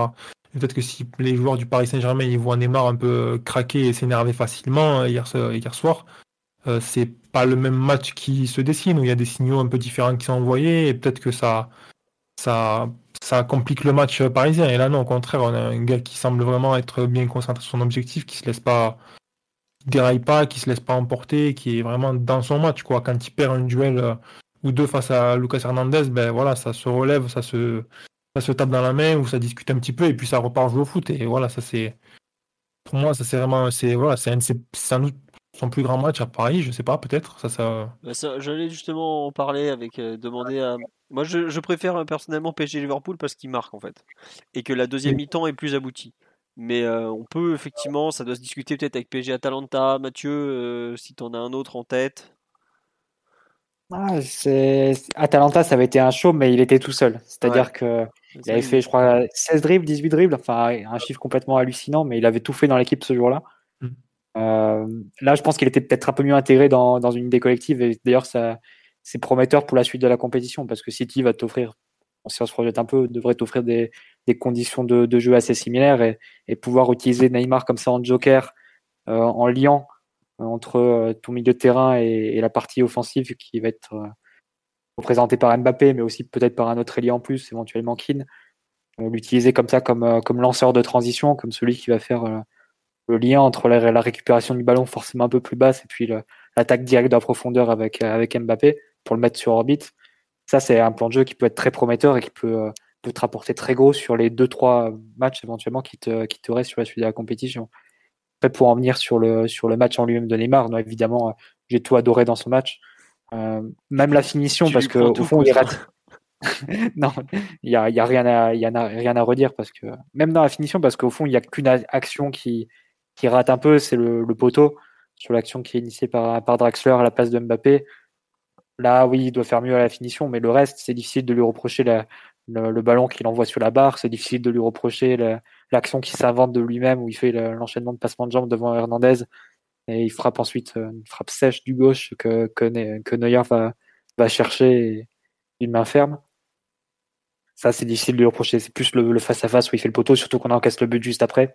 Là, il peut, il peut faire mieux, mais je pense que les occasions qu'il rate face à l'Atalanta et face à Leipzig étaient peut-être euh, encore pires de, ce point de vue.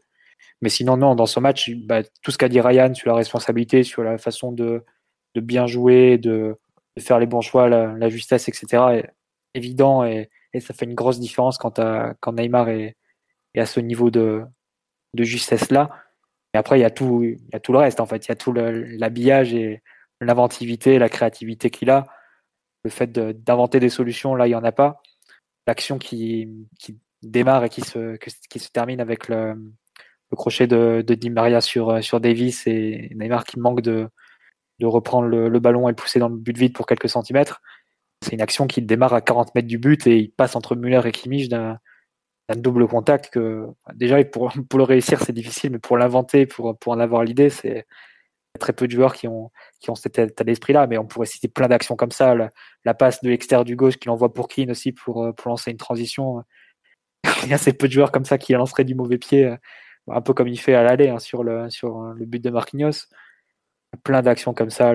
qui... Et puis évidemment, pour ceux qui, euh, les matchs dans le match, euh, le duel avec Lucas Hernandez, c'était euh, incroyable. C'était, c'était franchement, franchement énorme. Euh, l'action où il y a le, potentiel de penalty, où il réclame le penalty, c'est, c'est du foot à l'état pur. Les deux se regardent les yeux dans les yeux avant, que Neymar lance le dribble. Et au final, ça, se joue au corps à corps. Et, bon, il n'y a pas penalty. Et, et, Hernandez gagne le duel.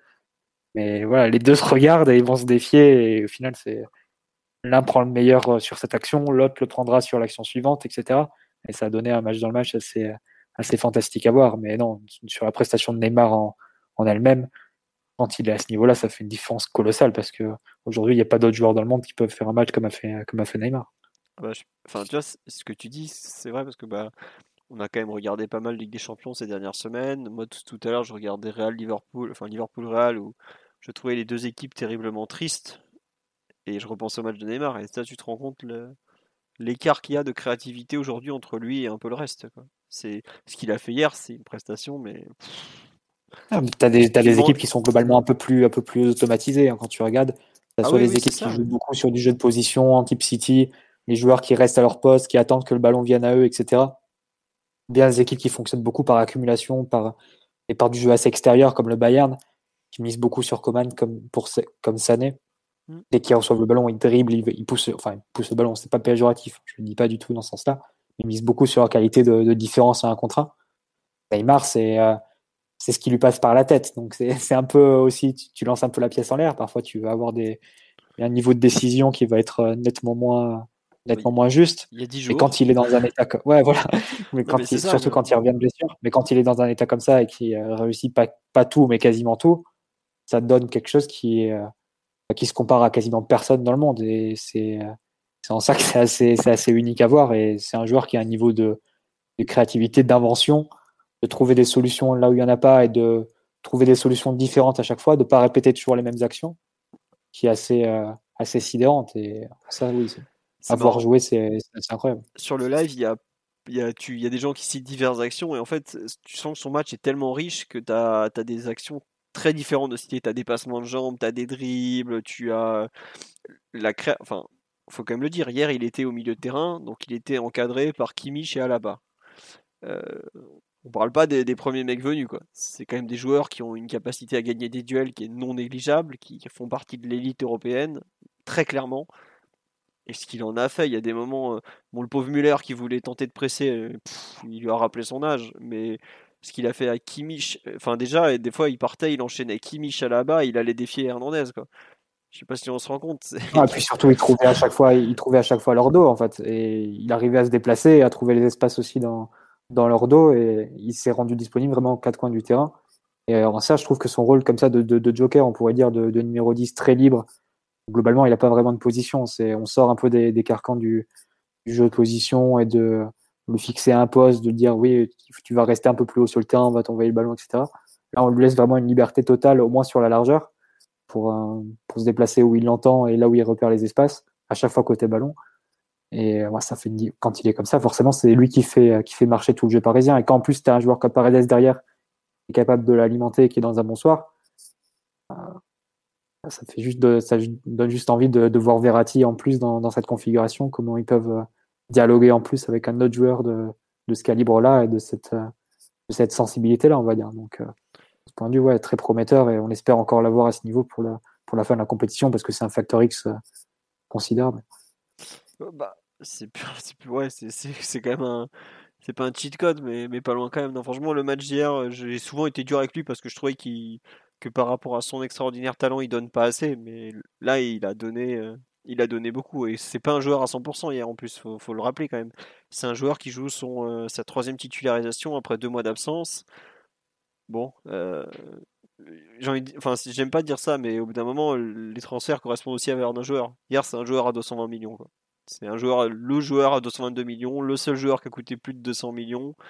Et tu sais que tu vas chercher ça, que tu es allé chercher ça en tout cas. Tu es allé chercher cette magie, cette, euh, cette dimension supérieure su- face à une équipe qui est, qui était, qui est constituée des, meilleurs au monde. Quoi. Après, il n'a pas réussi à battre Manuel Neuer et je pense qu'il a malheureusement un vrai complexe face à Manuel Neuer. Bon, qui se rassure, c'est pas le seul. hein. Il a quand même traumatisé une génération complète d'avancentes ou presque. Et euh, tant pis. Mais euh, le duel face à Hernandez, mais c'est marrant, c'est que elle- il a un peu écrit une histoire, euh, je trouve, dans son match par sa façon qu'il a eu de jouer, beaucoup de, duels, de dribbles et tout ça. Il y a un peu trois histoires dans le match. Il y a son duel avec Kimmich qui revient de, façon régulière. Il y a son duel avec Neuer. Il y a son duel avec Hernandez. C'est un peu. euh, Des fois, il y avait un côté Neymar contre tous les autres. Et un peu les, les 10 joueurs du PSG qui sont derrière lui. Alors après, c'est très schématisé, c'est très imagé, évidemment, ça s'est pas passé comme ça. hein. Et quand il fallait défendre, c'était pas lui, même s'il a, il a bien couru, il a bien pressé. euh, voilà. Mais euh, je trouve qu'il y avait un côté un peu euh, suivez-moi et on va les défier. Quoi. Et j'avoue que quand il est comme ça, qui, bah, qui fait ça, mais qui en plus il assume de par ses. qui réussit ses dribbles, qui réussit ses passes, qu'il est juste, qui sait être. ne- s'arrêter à temps en fait dans le un peu dans le show pour aller pour tendre vraiment au, rapport parfait euh, efficacité beauté quoi. Ah il est c'est un joueur vraiment hors norme. Vraiment euh, quelque chose qu'on a qu'on a même jamais vu au PSG et je sais pas si on en a vu beaucoup dans le football. Euh, ce, Neymar là en tout cas.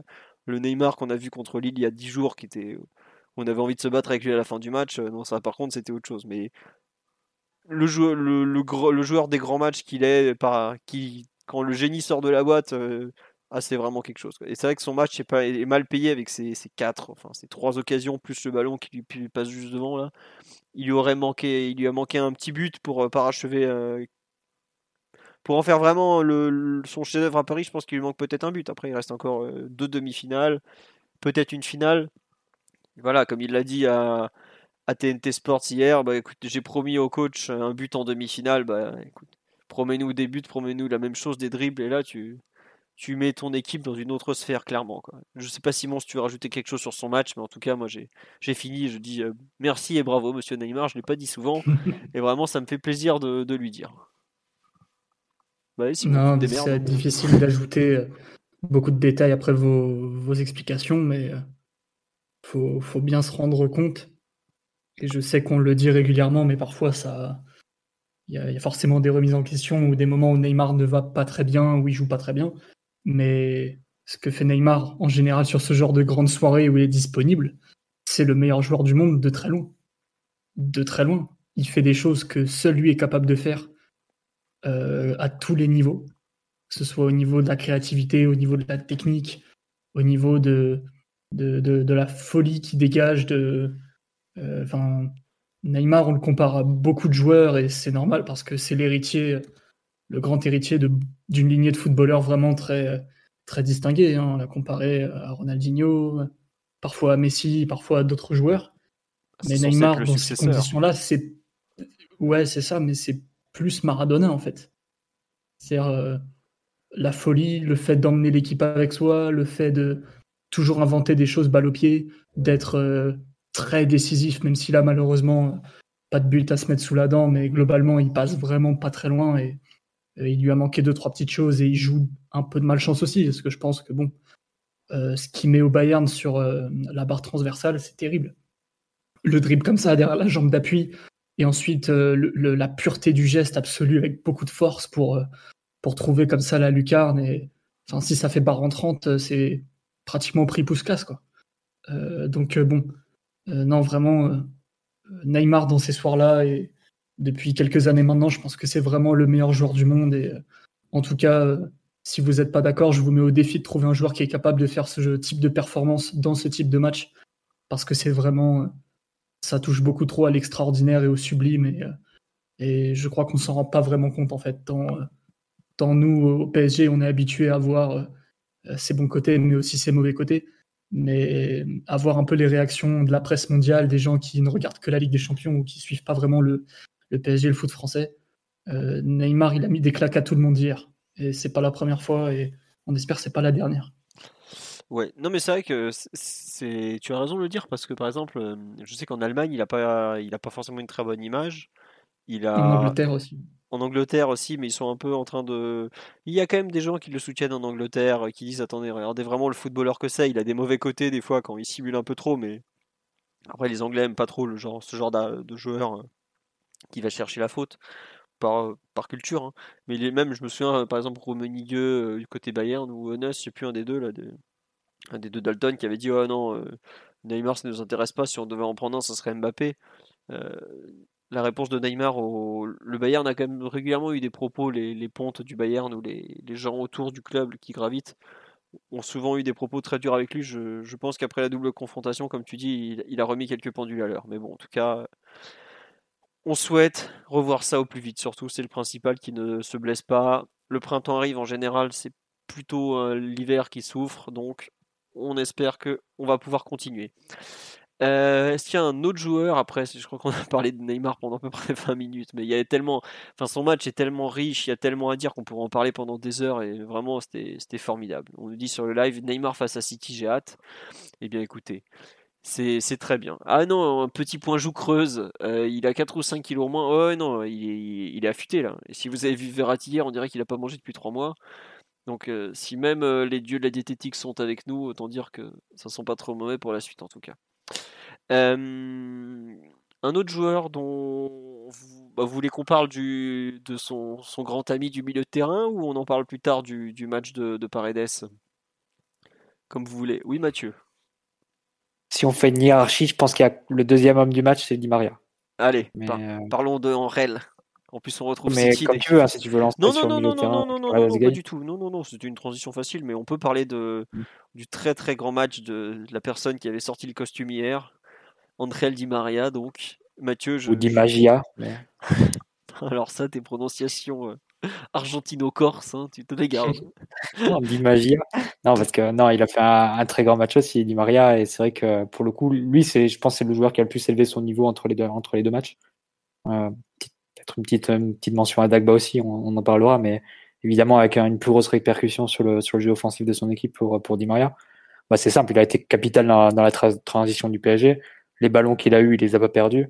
Il les a gardés parfois dans des positions euh, assez compliquées, entouré de plusieurs adversaires. Euh, que ce soit excentré ou bien enrôlé entre les lignes, il a été euh, toujours disponible et une solution aussi pour le, jeu de son équipe. Et puis comme Neymar, il y a eu des gestes qui sont, euh, des, moments d'apogée de la technique individuelle. L'action où il sort la, talonnade comme ça sur le côté de façon complètement improbable sur, son mauvais pied. Enfin, c'est des choses comme ça qui, qui sortent de l'ordinaire et qui normalement doivent pas apparaître dans la, tête d'un joueur, mais que lui a l'occasion d'imaginer, ensuite de, réaliser techniquement. Pareil, ce qu'il fait euh, sur, euh, sur Davis dans la surface, c'est tellement plein de spontanéité que, que le défenseur est obligé d'être mystifié. Et puis il a ajouté à, à, cette, à cette inspiration et cette, euh, cette notion d'invention bah, tout ce qui fait à côté dans, dans sa meilleure version, c'est-à-dire l'engagement, le, volume de course, la, capacité à répéter les efforts et, ce qui les rend son profil assez unique depuis, depuis une dizaine d'années. Cette capacité à combiner les deux, ce qui en fait un joueur de la Ligue des Champions par excellence et, très rarement décevant dans, dans ce type de rendez-vous. Donc, euh, pour toutes ces raisons, je dirais que pour moi, c'est le deuxième meilleur parisien sur, sur la rencontre. Un joueur avec une influence euh, capitale dans la façon dont on a pu ressortir les ballons mieux qu'à l'aller et euh, bah, aussi comme symbole euh, l'action euh, dont on a parlé un peu plus tôt, hein, la, ressortie de balle sur, le, sur notre côté droit, très, très bas et devant, enfin, même carrément proche de notre surface. Puis même, on l'a vu aussi quand, quand il y a eu l'inversion avec Draxler, quand il est passé à gauche, il a aussi été de suite influent à ce niveau-là et, a permis de ressortir les ballons assez, assez rapidement. Donc non, non, un match très très complet à ce niveau de, de Di Maria et, et qui confirme qu'en Ligue des Champions à Paris, euh, c'est quand même assez rarement raté. Non, non, mais. Tu as raison. Il y a eu des, ratés, mais globalement hier, en tout cas, il était, très très en forme. Ça, quand on nous dit qu'il a 30 pour 33 ans, c'est pas mal. Le, moi, ce qui m'a bluffé, euh, bon, il y a l'aspect technique, c'est vraiment le, volume défensif. Quoi. Je pensais pas qu'il en était encore capable. Vraiment euh, ce volume de course. A en fait, on sait que d'habitude, il aime bien enchaîner deux matchs rapprochés, mais je trouve que aujourd'hui, à son âge, c'est pas forcément lui rendre service que de lui faire jouer deux matchs en 3-4 jours. Il aime bien, mais je trouve que c'est plutôt quand il a eu, quand il peut avoir une semaine pour bien se reposer, qu'il a un jus comme ça terrible, qu'il est vraiment, euh, tu as dit la, la, technique, mais Alfonso Davis, qui est quand même un ancien ailier droit ou ailier gauche reconverti arrière gauche, il, a un peu redécouvert le poste derrière gauche hier soir, je pense. Le pauvre, ce qu'il a pris pendant euh, tout temps. Parce que il va beaucoup plus vite, il est beaucoup plus rapide. Mais Di Maria lui a tout fait techniquement. C'est vraiment là où on. Et je trouve ça génial. C'est que ça rappelle aussi que tu as le football, vaut mieux avoir un peu de la technique que du physique quand même. Et même si euh, aujourd'hui toutes les équipes ont des, des, des, préparateurs physiques de top niveau et les mecs c'est des athlètes incroyables, avoir ce Di Maria, bon, alors il a un volume de course monstrueux, mais 33 ans, euh, juste avec sa technique, il fait passer, euh, bah, il le fait tourner en bourrique et il l'humilie un peu. Euh, Davis qui Après, c'est sa personnalité aussi de ne pas reculer devant, devant des adversaires qui sont plus forts physiquement, parce que ça a toujours été un joueur qui, physiquement, bah, voilà, c'est son surnom, enfin, c'est la nouille, quoi. C'est le joueur qui est hyper fin et il va être forcément des avantages par rapport aux adversaires directs qu'il a.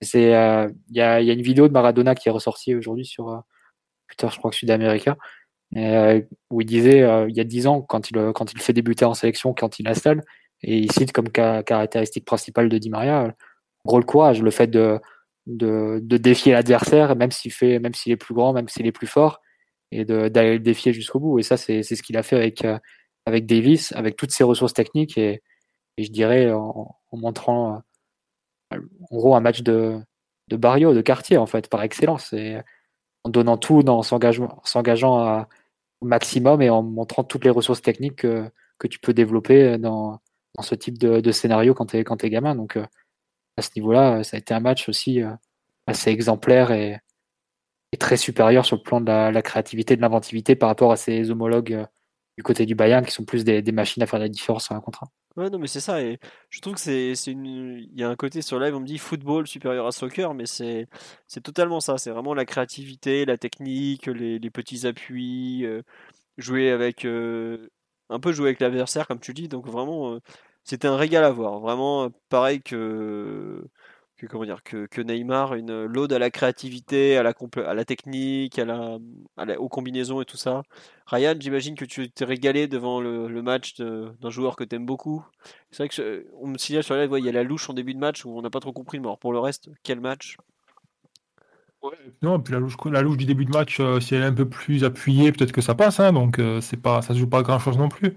Ouais, Di Maria, pour moi, c'est un joueur qui a qui s'est jamais caché, qui a toujours pris ses responsabilités. Alors des fois, il y a eu des matchs où il était euh, où il était où il n'y avait pas la réussite technique. Il y a eu des matchs aussi où il était euh, où il a joué blessé, euh, notamment le match retour contre Barcelone là au Camp Nou. Mais voilà, la personnalité et la qualité du joueur, elle a toujours été là en fait. Ça a toujours toujours été présent. Et donc c'est sûr que c'était pas à 33 ans que ça allait partir. Au contraire, normalement, ce genre, des joueurs de ce calibre-là, plus ils prennent de l'âge, plus ils sont capables d'apporter et de faire des différences au plus haut niveau. Donc, euh, moi, je suis pas surpris parce que c'est sans doute le joueur avec le plus de bouteilles sur le terrain euh, après, euh, après Neymar, quoi. Donc, c'est, c'est un match qui ne me surprend pas du tout, quoi. Juste la capacité qu'il a eu à répéter les efforts comme ça pour un mec de 30. Bah, après, toi, tu vois Modric toutes les semaines, donc tu es plus choqué par les mecs, les, les trentenaires qui courent comme des lapins, quoi je crois qu'on est à un stade surtout où euh, c'est quelque chose qui est un peu euh, qu'on est un peu en train de constater, qui n'était pas le cas il y a 4 ou 5 ans, c'est que on est en train de se, rendre compte que quand il y a certains joueurs quand il y a certains joueurs qui euh, qui ont passé un certain âge mais qui, s'entretiennent, qui font attention, qui font attention à ce qu'ils mangent, qui ont on va dire une vie en dehors du terrain propre et on va dire irréprochable et saine, ils sont capables d'aller plus loin que les 30 ans quoi.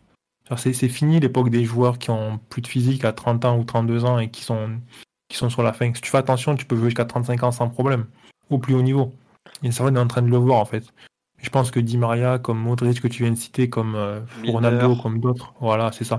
Tous ces mecs-là, euh, dans le fond, s'ils font, s'ils font vraiment attention, qu'on a quand même passé un cap en termes de préparation, en termes de, nutrition, etc., sur les 5-10 dernières années, si ces gars-là, ils font vraiment attention, il n'y a pas de raison qu'ils puissent pas prolonger leur carrière en fait. Après, il leur manquera peut-être la régularité dans... avec l'âge, en fait. C'est là où tu te rends compte, ça devient plus dur, mais ressortir un peu le, grand match au bon moment, ils, ont, ils en sont capables. Un peu comme euh, Mota sur la fin, qui avait, qui avait franchement du mal à, enchaîner, mais qui, quand on joue, je me souviens, à Arsenal, on leur fait rejouer relayeur alors qu'il n'a pas joué relayeur depuis des années. Il te fait un match euh, de taré parce que bah, le, il comprend tout au football. Quoi. Il joue sur l'intelligence, ils, se mettent dans le rouge pour ces matchs-là et ils sont capables de sortir des, des très grandes performances au bon moment. Euh, mon, bon Simon, est-ce que tu veux rajouter quelque chose sur le match de Di Maria et pas de Paredes euh, pour l'instant?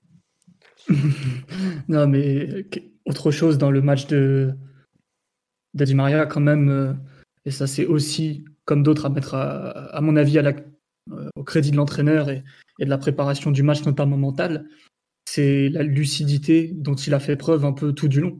C'est-à-dire que Di Maria, on sait que c'est un joueur qui avec tout le talent du monde, certes, mais quand même très très attiré par le chaos, par, euh, par le risque, euh, avec euh, parfois un certain déchet qui est plus ou moins marqué selon, selon les contextes, selon les états de forme. Et là, de la première à la dernière minute, il a joué. Bah, Ryan est là, il a joué un peu avec l'intelligence et la lucidité de Modric. C'est-à-dire qu'il n'y avait pas un ballon dans la mauvaise zone, zone pas un mauvais choix. vraiment beaucoup de, de, calme et de lucidité pour éliminer. Euh, aussi évidemment beaucoup d'énergie. Et je pense que d'ailleurs que le pauvre Davis jouait à, je sais pas, même peut-être même pas 50% de ses moyens vu la vitesse que lui met Di Maria sur euh, un second ballon récupéré en deuxième mi-temps juste avant l'étalonnade avec Neymar. Euh, enfin, c'est quand même très très bizarre de voir Di Maria, même en pleine forme, mettre une vitesse à, à Davis. Donc, Qui est le joueur le plus rapide. Tant mieux, pour lui que le, latéral n'ait pas été en, à 100%. Non, mais vraiment un match de Di Maria où on pourrait dire qu'il a joué vraiment énormément avec la tête. Pas seulement au talent et, au courage et à la personnalité, des choses dont, il est doté de manière vraiment indiscutable, mais vraiment un match euh, tout en intelligence également. Euh, non pas que ce soit pas un joueur intelligent, mais euh, il a vraiment, un peu comme ça, réussi à, calmer certaines pulsions qu'il a, un certain penchant pour le, pour le chaos et vraiment une performance très très très complète, quasiment de, de relayeur sur beaucoup d'actions en vérité, vu qu'il jouait, il servait principalement de relais entre, entre la défense et les attaquants, il jouait pas aussi haut que d'habitude sur beaucoup beaucoup d'actions. Donc non, vraiment un match, un match total, un match qui aurait mérité des passes décisives et, et vraiment, vraiment à saluer. Et, on peut encore une fois donner du crédit à Pochettino d'avoir maintenu sa confiance à, à Di Maria, et, là où certains y voyaient du coaching passeport. Quoi. Sur certains matchs, pas si bon, pas tout le temps.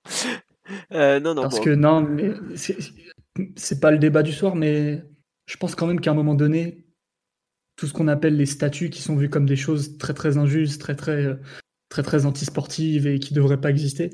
Je pense qu'à un moment donné, quand tu es coach, tu dois croire en certains plus et leur donner plus de confiance parce que c'est eux qui vont t'apporter le plus de choses le jour J en fait.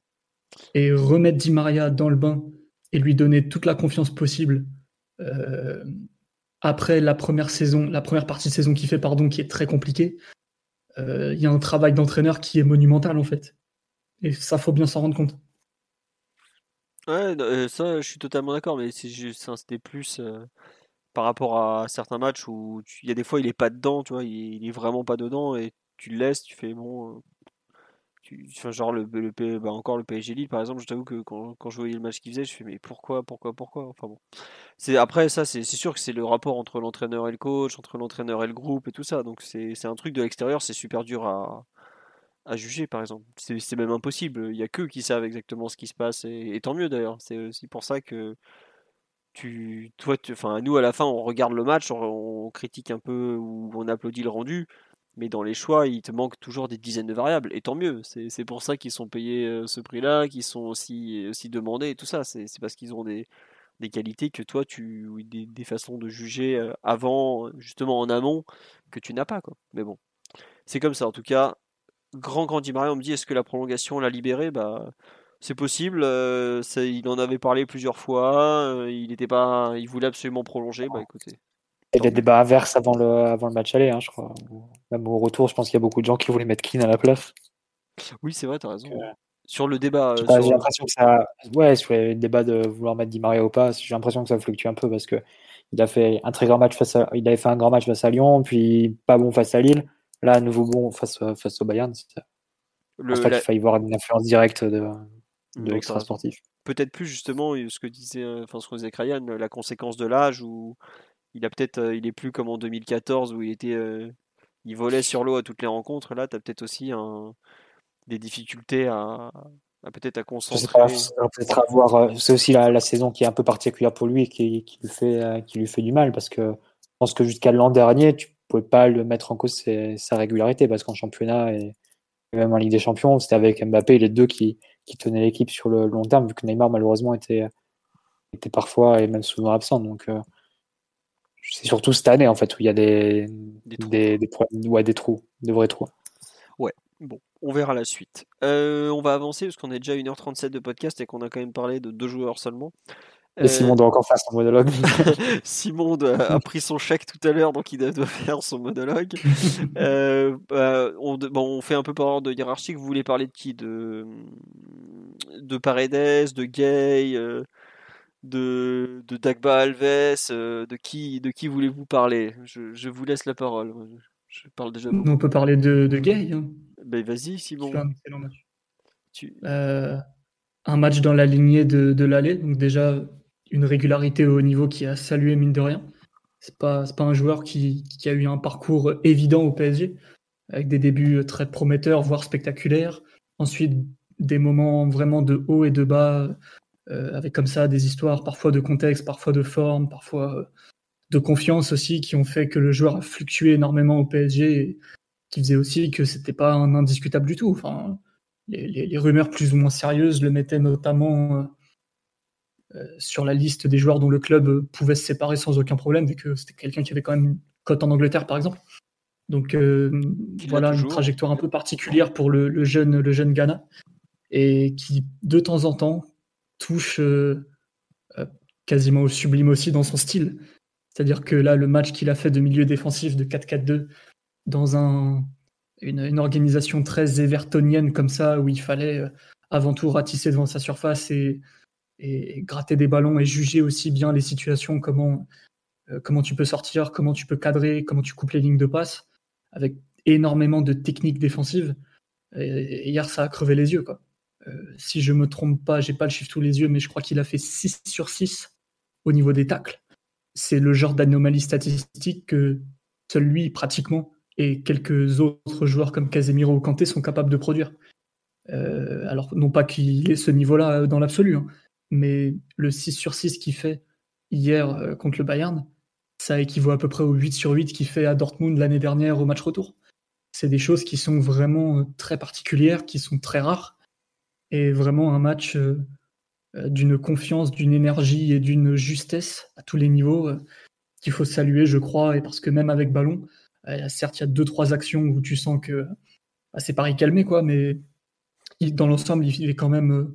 il a largement haussé son niveau technique avec beaucoup d'applications, beaucoup de confiance, et un joueur qui a repris un peu, un peu cette route de, milieu un peu plus complet que ce qu'on voulait nous faire voir du joueur à la base.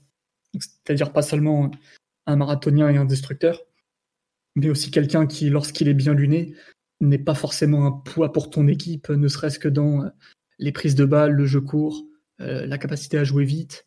Alors ça n'a pas été parfait encore une fois, mais globalement, ouais, un très très bon rendement de Gay, très bonne qualité technique, beaucoup de détermination dans, ce qu'il faisait, beaucoup de confiance en lui. Euh, et un moment où, en première mi-temps, je me rappelle, il a le ballon un peu comme ça, balle au pied, pas forcément cadré, à quoi 40 mètres du but adverse. Et puis il part comme ça en fixation, il fait une fente de corps. Et avant de servir d'Alba, qui remet une fente de corps à, Davis. Donc euh, vraiment euh, un joueur qui a retrouvé de la confiance, qui euh, il y avait certains signes avant-coureurs, je trouvais, notamment peut-être sa prestation à Bordeaux, où on se disait ah oui c'est vrai il avait été énorme, mais bon on savait pas trop comment le comment le juger au long cours. Bordeaux est une équipe de merde, Simon. C'est ça, équipe de merde des deux côtés, gars qui se transforme en Luka Modric, on se dit bon, c'est bizarre, mais tant mieux pour lui. Et non, je pense qu'il est vraiment en train de, retrouver euh, un niveau de, confiance et de, forme qui est très très intéressant et, et, qui en fait, euh, à mon avis, de manière assez définitive, le troisième meilleur milieu du club et euh, un, un indispensable dans certains contextes. Donc celui-ci, par exemple, est non, vraiment, vraiment un match à saluer. Et vraiment, non. Bravo. Très bonne, très bonne période pour le jeune Ghana. Il a retrouvé un physique surtout, Gay, parce que rappelez-vous, en novembre, euh, décembre, il enchaînait les blessures comme ça, qu'il tenait éloigné de deux semaines, trois semaines comme ça. Ça lui a enlevé beaucoup de continuité et les matchs qu'il faisait entre ses blessures étaient, étaient pas bons. Je le sentais qu'il était assez loin de, son meilleur niveau. Là, quand même un petit bémol du hier sur les deux trois paires de balles parce qu'elles peuvent te coûter cher. Celle à la 26e, même s'il n'est pas aidé par, par Dagba qui met en position assez inconfortable. Dagba début d'ailleurs, tout de suite. C'est vrai qu'il le met, euh, on va dire qu'il tombe dans le pressing trap, hein, si, euh, si on veut employer l'expression qui est souvent utilisée. Il faut pas, faut pas lui donner dans cette condition-là quand, il, tu vois que ton coéquipier va, va recevoir de hauts jeux et, et, sous la pression. En deuxième période aussi, il a, il a une intervention comme ça, ou en début de deuxième période, pareil, il perd un ballon et ensuite ça donne une possibilité de contre-attaque euh, à partir de tes, dans nos 40 mètres euh, au Bayern, c'est le genre de choses qu'il faut éviter. Mais sinon, globalement, il y a un, bon match de sa part et très bon match même, avec beaucoup de récupération et même des récupérations hautes, hein, pas seulement devant sa surface pour nettoyer.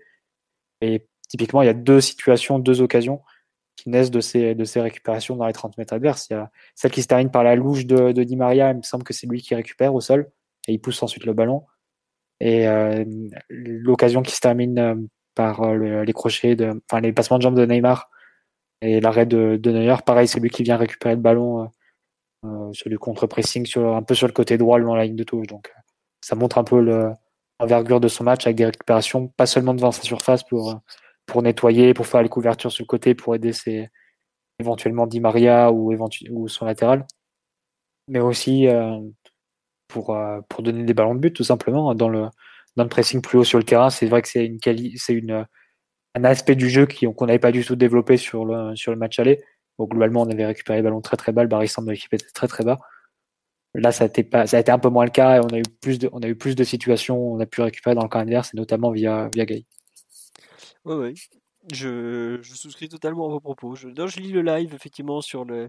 Est-ce que, enfin, il y a des gens qui se disent ouais, Gay a parfois été jugé trop difficilement, mais il, a, il a eu des mauvais matchs. C'est pas grave. Hein, c'est les joueurs de foot, ils, fait pas, ils font pas tous que des bons matchs. Donc, euh, est-ce qu'il des fois il a été jugé trop durement ou est-ce que, disons que dès qu'il est pas bien physiquement, il peut pas s'appuyer sur une technique forcément euh, supérieure et ça se voit vite. Donc, euh, c'est pas un joueur d'une dimension qui, lui garantit d'être bon à tous les matchs. Tu sais qu'il va y avoir des écarts dans son rendement et sinon, enfin, ça se saurait si c'était ou Casemiro. C'est forcément le, le cran en dessous. Et c'est bien que sur ses meilleurs matchs, il puisse se rapprocher de, des du rang des meilleurs milieux. Et après, c'est vrai qu'il y, y, a encore un écart de rendement. Bon, bah, on fait avec. Hein. C'est un peu, c'est un peu le cas pour, pour tous les milieux de l'effectif hors Verratti. Tu as toujours des, des, prestations qui peuvent être très bonnes et des prestations qui sont un peu moins bonnes. C'est pour ça que c'est des milieux qui sont pas, pas forcément toujours indiscutables. Mais il y a quand même un, une hausse de, de, rendement euh, à la fois chez lui et chez Paredes qu'on peut constater et qui te, qui te fait espérer pour la suite. Après, il est quand même précieux quand il se tape un peu tout le sale boulot du milieu quand il va coller le nombre de fois où il a empêché les Allemands de frapper au 20-25 mètres alors que la frappe de loin c'est typiquement un truc où le Bayern avait quand même des joueurs pour le faire hein, entre Kimmich et Alaba et s'ils avaient voulu allumer enfin s'ils avaient pu ils auraient allumé hein. il, est, il a tout le temps été là il, le, combo euh, mobilité euh, hargne euh, capacité à être proche des joueurs, à, gêner en fait, est, super précieux dans ce genre de match. Et tu l'as dit, Simon, ça rappelait un peu la, deuxième mi-temps contre Dortmund, où Dortmund avait beaucoup le ballon et, et poussait sans être forcément ultra bien organisé, où il avait été précieux parce que bah, justement il a du coffre, que ça rappelle, ça exploite bien toutes ses qualités, c'est exactement ça. Quoi. Après, je sais pas, toi Ryan, comment tu, tu, vois son match, toi qui le vois moins souvent, nous on le suit semaine après semaine, ce, ce bon Idrissa, mais toi qui le, qui le connais un peu moins, qu'est-ce que tu en as pensé de son match? Euh, Tu es aussi positif que nous ou tu peut-être plus encore, peut-être un peu moins? Non, non, ouais, je, suis, je pense que je suis à peu près sur la même ligne que vous.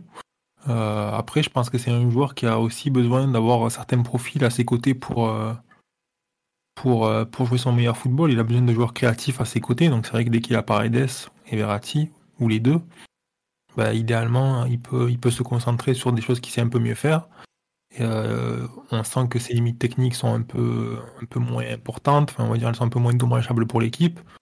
Et là, du coup, sa capacité à presser, à, tout son travail, le travail défensif qu'il fait, etc., c'est, beaucoup plus mis en valeur. C'est un joueur qui a, je pense, besoin d'être complété par, euh, par ces joueurs-là. Très bien, donc c'est marrant, l'associativité de Gay a été est un débat un peu permanent au sein de la fanbase parisienne. Avec qui faut-il le faire jouer On avait notamment vu une super association avec Danilo à Lyon il n'y a pas longtemps. Il y a les doutes notamment avec euh, Verratti parce que les deux défendent parfois un peu trop de la même manière avec Verratti qui va chercher très haut comme Gay. J'ai l'impression que le débat avec qui Gay serait le meilleur et dans quelle position il serait le meilleur est un peu le, un débat qu'on aura jusqu'à la fin de son aventure parisienne. Donc c'est marrant d'avoir un peu ton avis comme ça sur le, le besoin justement en fait de, cacher peut-être un peu son manque de technique en mettant des joueurs très techniques autour de lui. Quoi. Bon.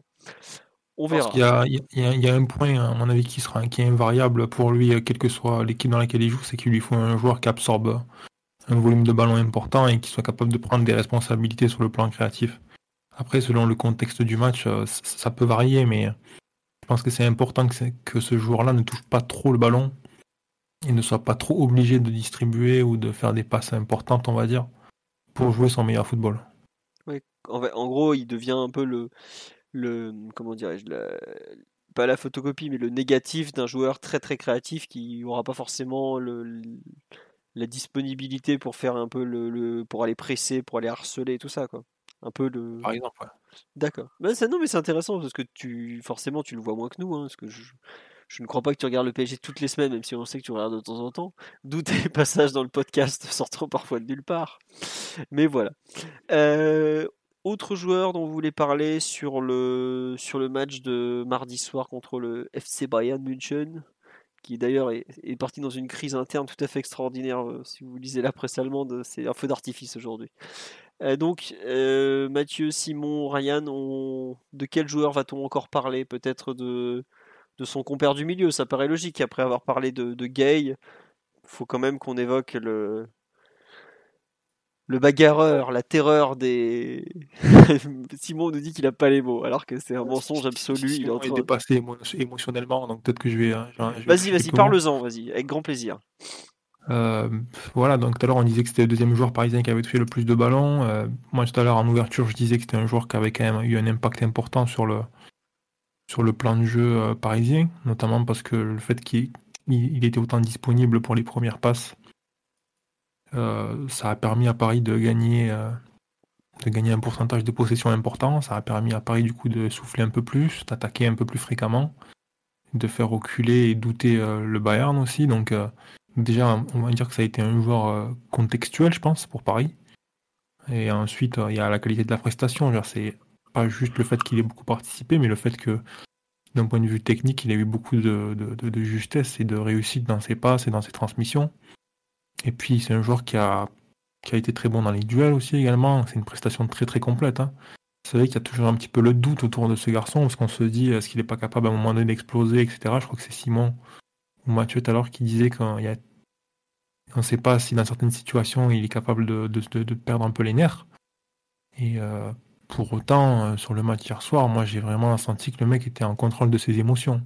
Je je sais pas si ça va durer, mais vraiment euh, impressionnant. Simon dit 11 duels gagnés sur 14 disputés, c'est énorme. Le pourcentage de, duels remportés est très élevé là. Et puis et puis et puis cette capacité à jouer des passes des passes assez de longue distance, de 20-30 mètres à ras de terre, comme ça, en plein axe, qui cassent les lignes, qui permettent à Neymar de se retourner sans avoir à se préoccuper de s'il y a un adversaire juste derrière lui, parce que la passe a déjà éliminé l'adversaire.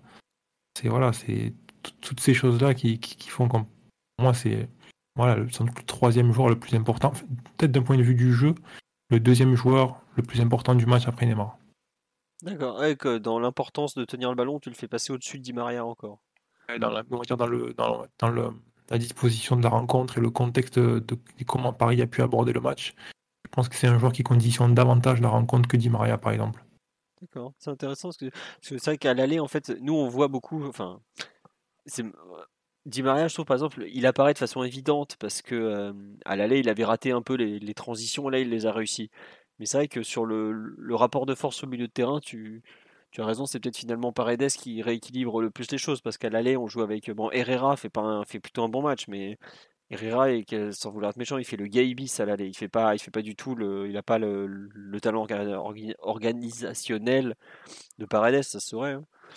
Et donc forcément, c'est très différent. Mathieu, sur euh, le match de, de Paredes justement, euh, forcément, tu as beaucoup aimé, j'imagine. Oui, non, je, je, fais partie de ces contempteurs et de ces de ceux qui, qui le critiquent trop trop durement habituellement, mais non, de toute façon, il n'y avait pas il y avait pas lieu sur un match comme celui d'hier. Euh, effectivement, il y a, sur le plan défensif, hein, il s'est beaucoup engagé. Il y a une intervention notamment providentielle sur sur une tête de Coman qui vaut euh, qui vaut assez cher. Hein, c'est devant le but quand même. Dans les 6 euh, mètres, ouais, dans les 6 mètres.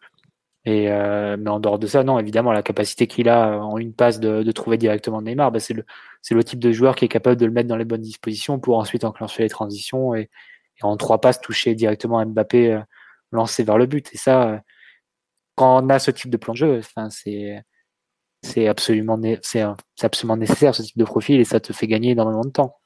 Mais euh, là où je trouve que je sais pas s'il a passé un cap, mais en tout cas, ça, on pouvait avoir quelques doutes parce que malgré tout, son match retour face au Barça, tu sens le joueur qui était, euh, qui était pas, complètement, sûr de lui. Il y a des passes, même, on dit souvent, oui, il est pas bon sous pression, etc. C'est même pas une question d'être sous pression ou pas. Au match retour face au Barça, on sentait que les, passes, elles sortaient pas bien de ses, chaussures. Quoi. Enfin, elles n'arrivaient pas avec la bonne tension, elles n'arrivaient pas sur le bon pied du partenaire, elles arrivaient, elles mettaient en difficulté en fait les joueurs autour de lui et tu le sentais pas, tu le sentais un peu tremblotant et pas forcément très serein t'attendais, t'attendais de voir. Hein. Il a été euh, très bon jusqu'au match aller face, face au Barça sous Pochettino. Après, ça a été peut-être un peu plus irrégulier avec quelques bons moments, d'autres où il est sorti de l'équipe. T'attendais peut-être de, le voir passer au révélateur du Bayern, mais sur un match comme hier, et je rejoins totalement Ryan sur ce qu'il a dit, et je rejoindrai, je rejoins par avance ce que ce que va dire Simon. Non, il a, il a une importance. Mathieu? tu sais pas ce qu'il est, capable de dire. C'est vrai. je prends peut-être un peu trop de risques là. Mais euh, non, je veux rejoindre totalement. C'est, euh, il a eu une importance capitale pour, euh, pour tenir le ballon, pour, pour étirer les temps de possession parisiens et pour jouer les transitions d'une meilleure qualité qu'à, l'aller. Donc, non, pour toutes ces raisons, un, très très beau match. Et, je pense que c'est le type de match pour Paredes qui arrive mine de rien à un âge où 26-27 ans, c'est un âge où les milieux de terrain qui jouent euh, comme ça devant la défense avec un profil un peu organisateur, c'est là où il doit y avoir le déclic et le passage dans une autre catégorie. Typiquement, tu prends, tu prends un joueur comme Mota. Euh, avant, euh, avant d'arriver à cet âge-là, il était, il était entre le Barça, avec des saisons interrompues par les blessures, le Genoa, etc. C'est après qu'il passe vraiment le, cap et qu'il acquiert au bout de, de plusieurs années d'expérience que voilà tout ça s'accumule et, et, fait de lui un meilleur joueur qui, comprend mieux le jeu et qui est en capacité de, diriger le jeu de son équipe et de, et de le faire avec, euh, avec qualité et avec intelligence. Peut-être que Paredes, après toutes ces années, ouais, constance, avec peut-être ces années de, maturation et de d'expérience, d'apprentissage, normalement, il doit rentrer dans, ce, dans ces années-là où il va devenir un meilleur milieu de terrain avec plus de constance, avec capacité à peser davantage sur le jeu de son équipe, euh, plus dans la durée et, de façon moins épisodique. Et voilà, c'est tout ce qu'on souhaite. Même en prenant des, joueurs, je pense, dont, dont Paredes n'approchera pas le niveau, un type Modric ou type Xavi. C'est aussi vers cet âge-là qu'ils font la bascule et qu'ils deviennent des, joueurs encore d'une autre catégorie. Donc, je peux espérer qu'avec l'expérience, avec l'apprentissage, il y ait ce, moment où il passe dans, une catégorie de milieu qui est plus respecté et qui est vu comme l'un des, des meilleurs dans, dans, sa position en Europe, mais de façon plus, plus durable.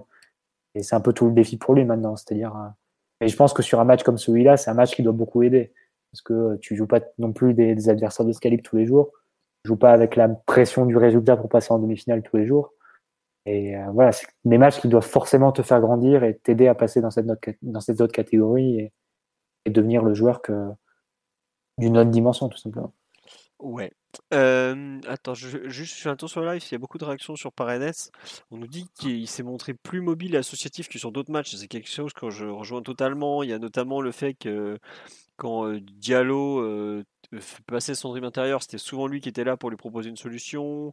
Il y a eu pas mal de choses sur notamment sa bonne entente avec Gay, qui a rappelé un peu le match contre Dortmund. Effectivement, il y avait un peu de ça, à savoir. Après, je trouve, enfin, Dortmund, on les avait vraiment euh, éteints. Là, ça a été un peu moins le cas, mais il y avait quand même un peu la, même gestion. Les deux, intervertissent leur position de façon assez fluide, hein, Gay et Paredes. Au final, tu sais pas vraiment qui joue à droite euh, de l'autre ou, à gauche de l'autre. Mm. Non, mais euh, les deux, les deux changent, changent, assez régulièrement et de façon assez fluide. Et ce qui est bien en fait surtout, c'est que quand le PSG a le ballon, bah, c'est forcément Paredes qui va plus se montrer, hein, puisque bah, sa qualité c'est avec la balle avant tout. Mais quand le PSG est en souffrance, c'est plus Gay qui va ressortir un peu du bah, du, lot et Paredes qui se retrouve dans un rôle où il est plus devant la défense, où il se disperse moins et ça peut globalement plutôt bien marcher. Après, euh, ça, tu vois, ce même duo, bah, on l'a vu en souffrance totale il y a 12 jours par exemple contre le LOSC. Je reviens souvent à ce match, mais c'est vrai que c'était un choc et on avait fait une rencontre infâme. Donc c'est pour ça que je, bien sûr que c'est des très bons joueurs, mais il y a quand même, il y, il a pas si longtemps, il y avait aussi des, gros échecs avec les mêmes joueurs. Donc c'est faut pas j'ai envie d'un peu de ne pas m'enflammer et de dire ouais ça y est c'est on a trouvé une paire pour euh, les trois prochaines années ou je ne sais quoi c'est il y a encore des, des moments où il y a du enfin il y a du travail c'est pas non plus mmh. comme tu dis Mathieu c'est pas deux joueurs installés par exemple aussi bien l'un que l'autre hein. on a dit beaucoup de bien de leur, leur, match et ils font vraiment un super match hier face à face à deux très très gros joueurs parce que Kimmich est là-bas on parle même même Muller euh, si Muller a aussi peu d'influence par exemple euh, entre la défense et le milieu qui est un peu sa zone où ça fait 10 ans qu'il terrorise des défenses par son intelligence, c'est parce que Paredes et Gay ont très bien défendu avec intelligence, avec euh, présence, qu'ils ont su couper les, transitions jusqu'à lui, les transmissions. Donc c'est c'est vraiment qu'ils ont fait un très gros match. Mais après, ah, il, y a encore, il y a encore du chemin à faire, c'est clair. Il n'est pas encore dans cette, dans cette dimension de, joueur euh, dominant et constant au milieu de terrain. Donc, mais c'est un match qui peut le servir dans, dans ce chemin-là. Et tu vois encore, par un moment, sur les, par exemple, dans ce qui fait de pas bien sur la rencontre, comme le signale sur live, c'est sur le, le, but du Bayern, il y a Alaba qui allume en pleine surface et il est à côté, il marche. Quoi. Il y a des moments, il déconnecte encore un peu de ce ah, côté. Il est, il est, déporté à droite. Si tu regardes le but, en fait, c'est enfin, c'est déjà la, suite de l'action de Neymar. Donc les offensifs sont un peu, sont un peu déjà loin, ils sont éliminés. Ouais. consommés un peu trop loin. Draxler qui a fait, qui a fait l'effort pour accompagner. Là, il fait pas non plus l'effort pour, pour coller sur le côté. Là, on défend un peu, un, un peu assis sur cette action. Et c'est Paredes qui me semble qui se déporte un peu sur la droite. Et, du coup, Gay, se décale aussi et il n'y a plus vraiment personne pour, euh, nettoyer cette zone euh, devant, devant les défenseurs qui, eux, sont aspirés par, euh, par l'appel de l'attaquant. Ouais, non, ça je suis d'accord, mais tu vois, par exemple, il y a des moments où il y a encore ces espèces de micro-déconnexions où des fois tu es en pleine action et puis tu, tu, le regardes, tu fais mais pourquoi il, pourquoi il, fait, pourquoi il bouge pas quoi? Après, euh, je pense que comme tu dis, c'est peut-être aussi une prise de conscience avec le temps qui lui viendra peu à peu. Il a toujours sa qualité extraordinaire qui est sa capacité à distribuer. Ça, il l'a, c'est en lui, c'est sa plus grande force. Après, maintenant, s'il veut changer de dimension, c'est un peu tous ces petits détails où il doit travailler. Et c'est pas si compliqué que ça parce que je veux pas être méchant, mais ne pas rester en comment dire en planté comme un comme ça comme un piquet euh, c'est ça se travaille aussi c'est une question d'attitude mais c'est c'est pas non plus c'est pas le truc le plus dur à changer pour un joueur. On lui demande pas de de, entre guillemets de, de, se mettre au niveau techniquement ou ce genre ou, de, de, devenir un joueur euh, évidemment qu'on lui demandera jamais de courir comme Gay c'est pas possible. Je veux dire il a des petits trucs à changer qui peuvent lui, le faire passer dans une autre dimension mais bon ce genre de match, déjà, c'est bien. Mais limite, c'est pas vraiment ce genre de match où tu changeras, où tu verras que Paredes peut évoluer. C'est plus peut-être sur des, sur des gros chocs euh, ou sur des, des rencontres euh, bonnes, moyennes du championnat de France où justement il doit avoir plus de régularité, il doit avoir euh, plus de. peut-être plus de constance. Mais bon. Je sais pas, en tout cas, il, a quand même fait un gros match et on va écouter Simon nous expliquer qu'il est, qu'il est, que la réincarnation de Redondo était sous le maillot parisien hier soir. Par une analyse d'abord de ses réseaux sociaux avant le match. Hein. Alors, Simon, il était motivé ou pas Redondo lui-même l'a désigné comme son successeur. Hein. Après, je suis pas Redondo. Je, ce jeune est responsable de ses propos. non, mais t'étais content de son match hier. Il y a un truc que tu as un peu soulevé et qui est intéressant. Euh, c'est la capacité à jamais se cacher, à toujours se rendre disponible et, à donner comme ça des solutions et à absorber les ballons qui a été euh, assez marquant et peut-être euh, à un meilleur niveau que ce qu'on espérait avant le match. C'est-à-dire que moi, personnellement, au vu de la composition, euh, un bon match de Paredes, j'aurais plutôt misé sur, certes, un bon investissement défensif. Ça a été plutôt le cas dans, l'ensemble, avec notamment un duo assez fonctionnel avec Gay, où euh, surtout en deuxième mi-temps, il y avait beaucoup Gay qui, comme ça, devait un peu naviguer entre Kimmich et Alaba et enfermer un peu le porteur, avec euh, Paredes en seconde lame derrière, toujours euh, un peu comme ça, dans l'axe, prêt à couvrir, et qui a récupéré pas mal de, pas mal de ballons comme ça, plusieurs fois en tout cas, où les deux font, font un travail très très collectif. En fait, ils défendent pas chacun dans leur coin, ils s'associent vraiment défensivement et ça fonctionne bien. Aussi beaucoup, beaucoup d'intensité dans les tacles avec un bon niveau de réussite, ça, ça a été assez, assez intéressant, assez précieux. Pour revenir sur la partie avec ballon, c'était vraiment, euh, j'aurais imaginé euh, peut-être un match de verticalité totale, c'est-à-dire tu récupères et en une passe tu trouves la profondeur, ou tu renverses le jeu, ou, ou directement tu, vas chercher Mbappé à la limite, ce genre de choses. Là, euh, l'immense majorité de ces ballons, c'est plus des ballons pour sécuriser, pour donner de l'oxygène, pour aérer, pour, pour gratter des fautes, pour résister à la pression. J'entends certains parfois être très très durs sur son jeu sous pression ou euh, paraît-il qu'il serait inopérant. Euh, bon, on parle quand même d'un joueur qui a produit les meilleurs highlights en Serie A en termes de, de dribble de dégagement, de, de, de comme ça, de, de, jeu de corps pour, euh, pour sortir un peu comme ça des, des, tenailles adverses. Donc je trouve toujours trouvé ça un peu, un peu sévère, même s'il le faisait pas forcément aussi facilement au PSG. Et là, le nombre de fautes qu'il gratte, le nombre de, ballons qu'il a sécurisé, même s'il en a perdu quelques-uns, ça a été très très très impressionnant. J'ai trouvé vraiment euh, une des clés pour renverser la, euh, le, le, rapport de force en fait. Ce que Ryan disait sur le fait d'accumuler du, ballon, de d'empêcher le Bayern de tout de suite récupérer, de les faire douter, de mettre à mal leur pressing, de les exposer aussi parce qu'à force de venir te chercher, il y a forcément des euh, des, des, moments où tu vas trouver Di Maria ou Neymar libre de tout marquage. Donc que ce soit tant tactiquement que, techniquement vraiment, vraiment très très utile, euh, surtout pour un joueur qui euh, régulièrement doit toujours justifier de sa présence en fait. C'est en général sur des matchs euh, entre guillemets à haute intensité, on a tendance à se dire ouais mais est-ce qu'il peut le faire, est-ce qu'il va tenir, est-ce qu'il va pas se déchirer, est-ce qu'il va pas prendre un rouge, ce genre de trucs, qui sont des fondements, enfin des, présupposés un peu durs dans l'ensemble. Et globalement, sur les matchs les plus importants qu'il a, eu à jouer au PSG, c'est pas un joueur qui s'est démobilisé, c'est pas un joueur qui s'est déchiré, c'est pas un joueur qui te coûte deux ou trois buts parce que, euh, euh, soi-disant, il saurait pas défendre. Alors certes, il est contextuel, mais si tu l'utilises euh, dans le bon contexte comme Pochettino le fait la plupart du temps, bah, il va répondre présent surtout avec une intensité mentale et émotionnelle euh, vraiment très, très importante. Euh, la discipline et la concentration, il peut faire un peu mieux, je suis d'accord.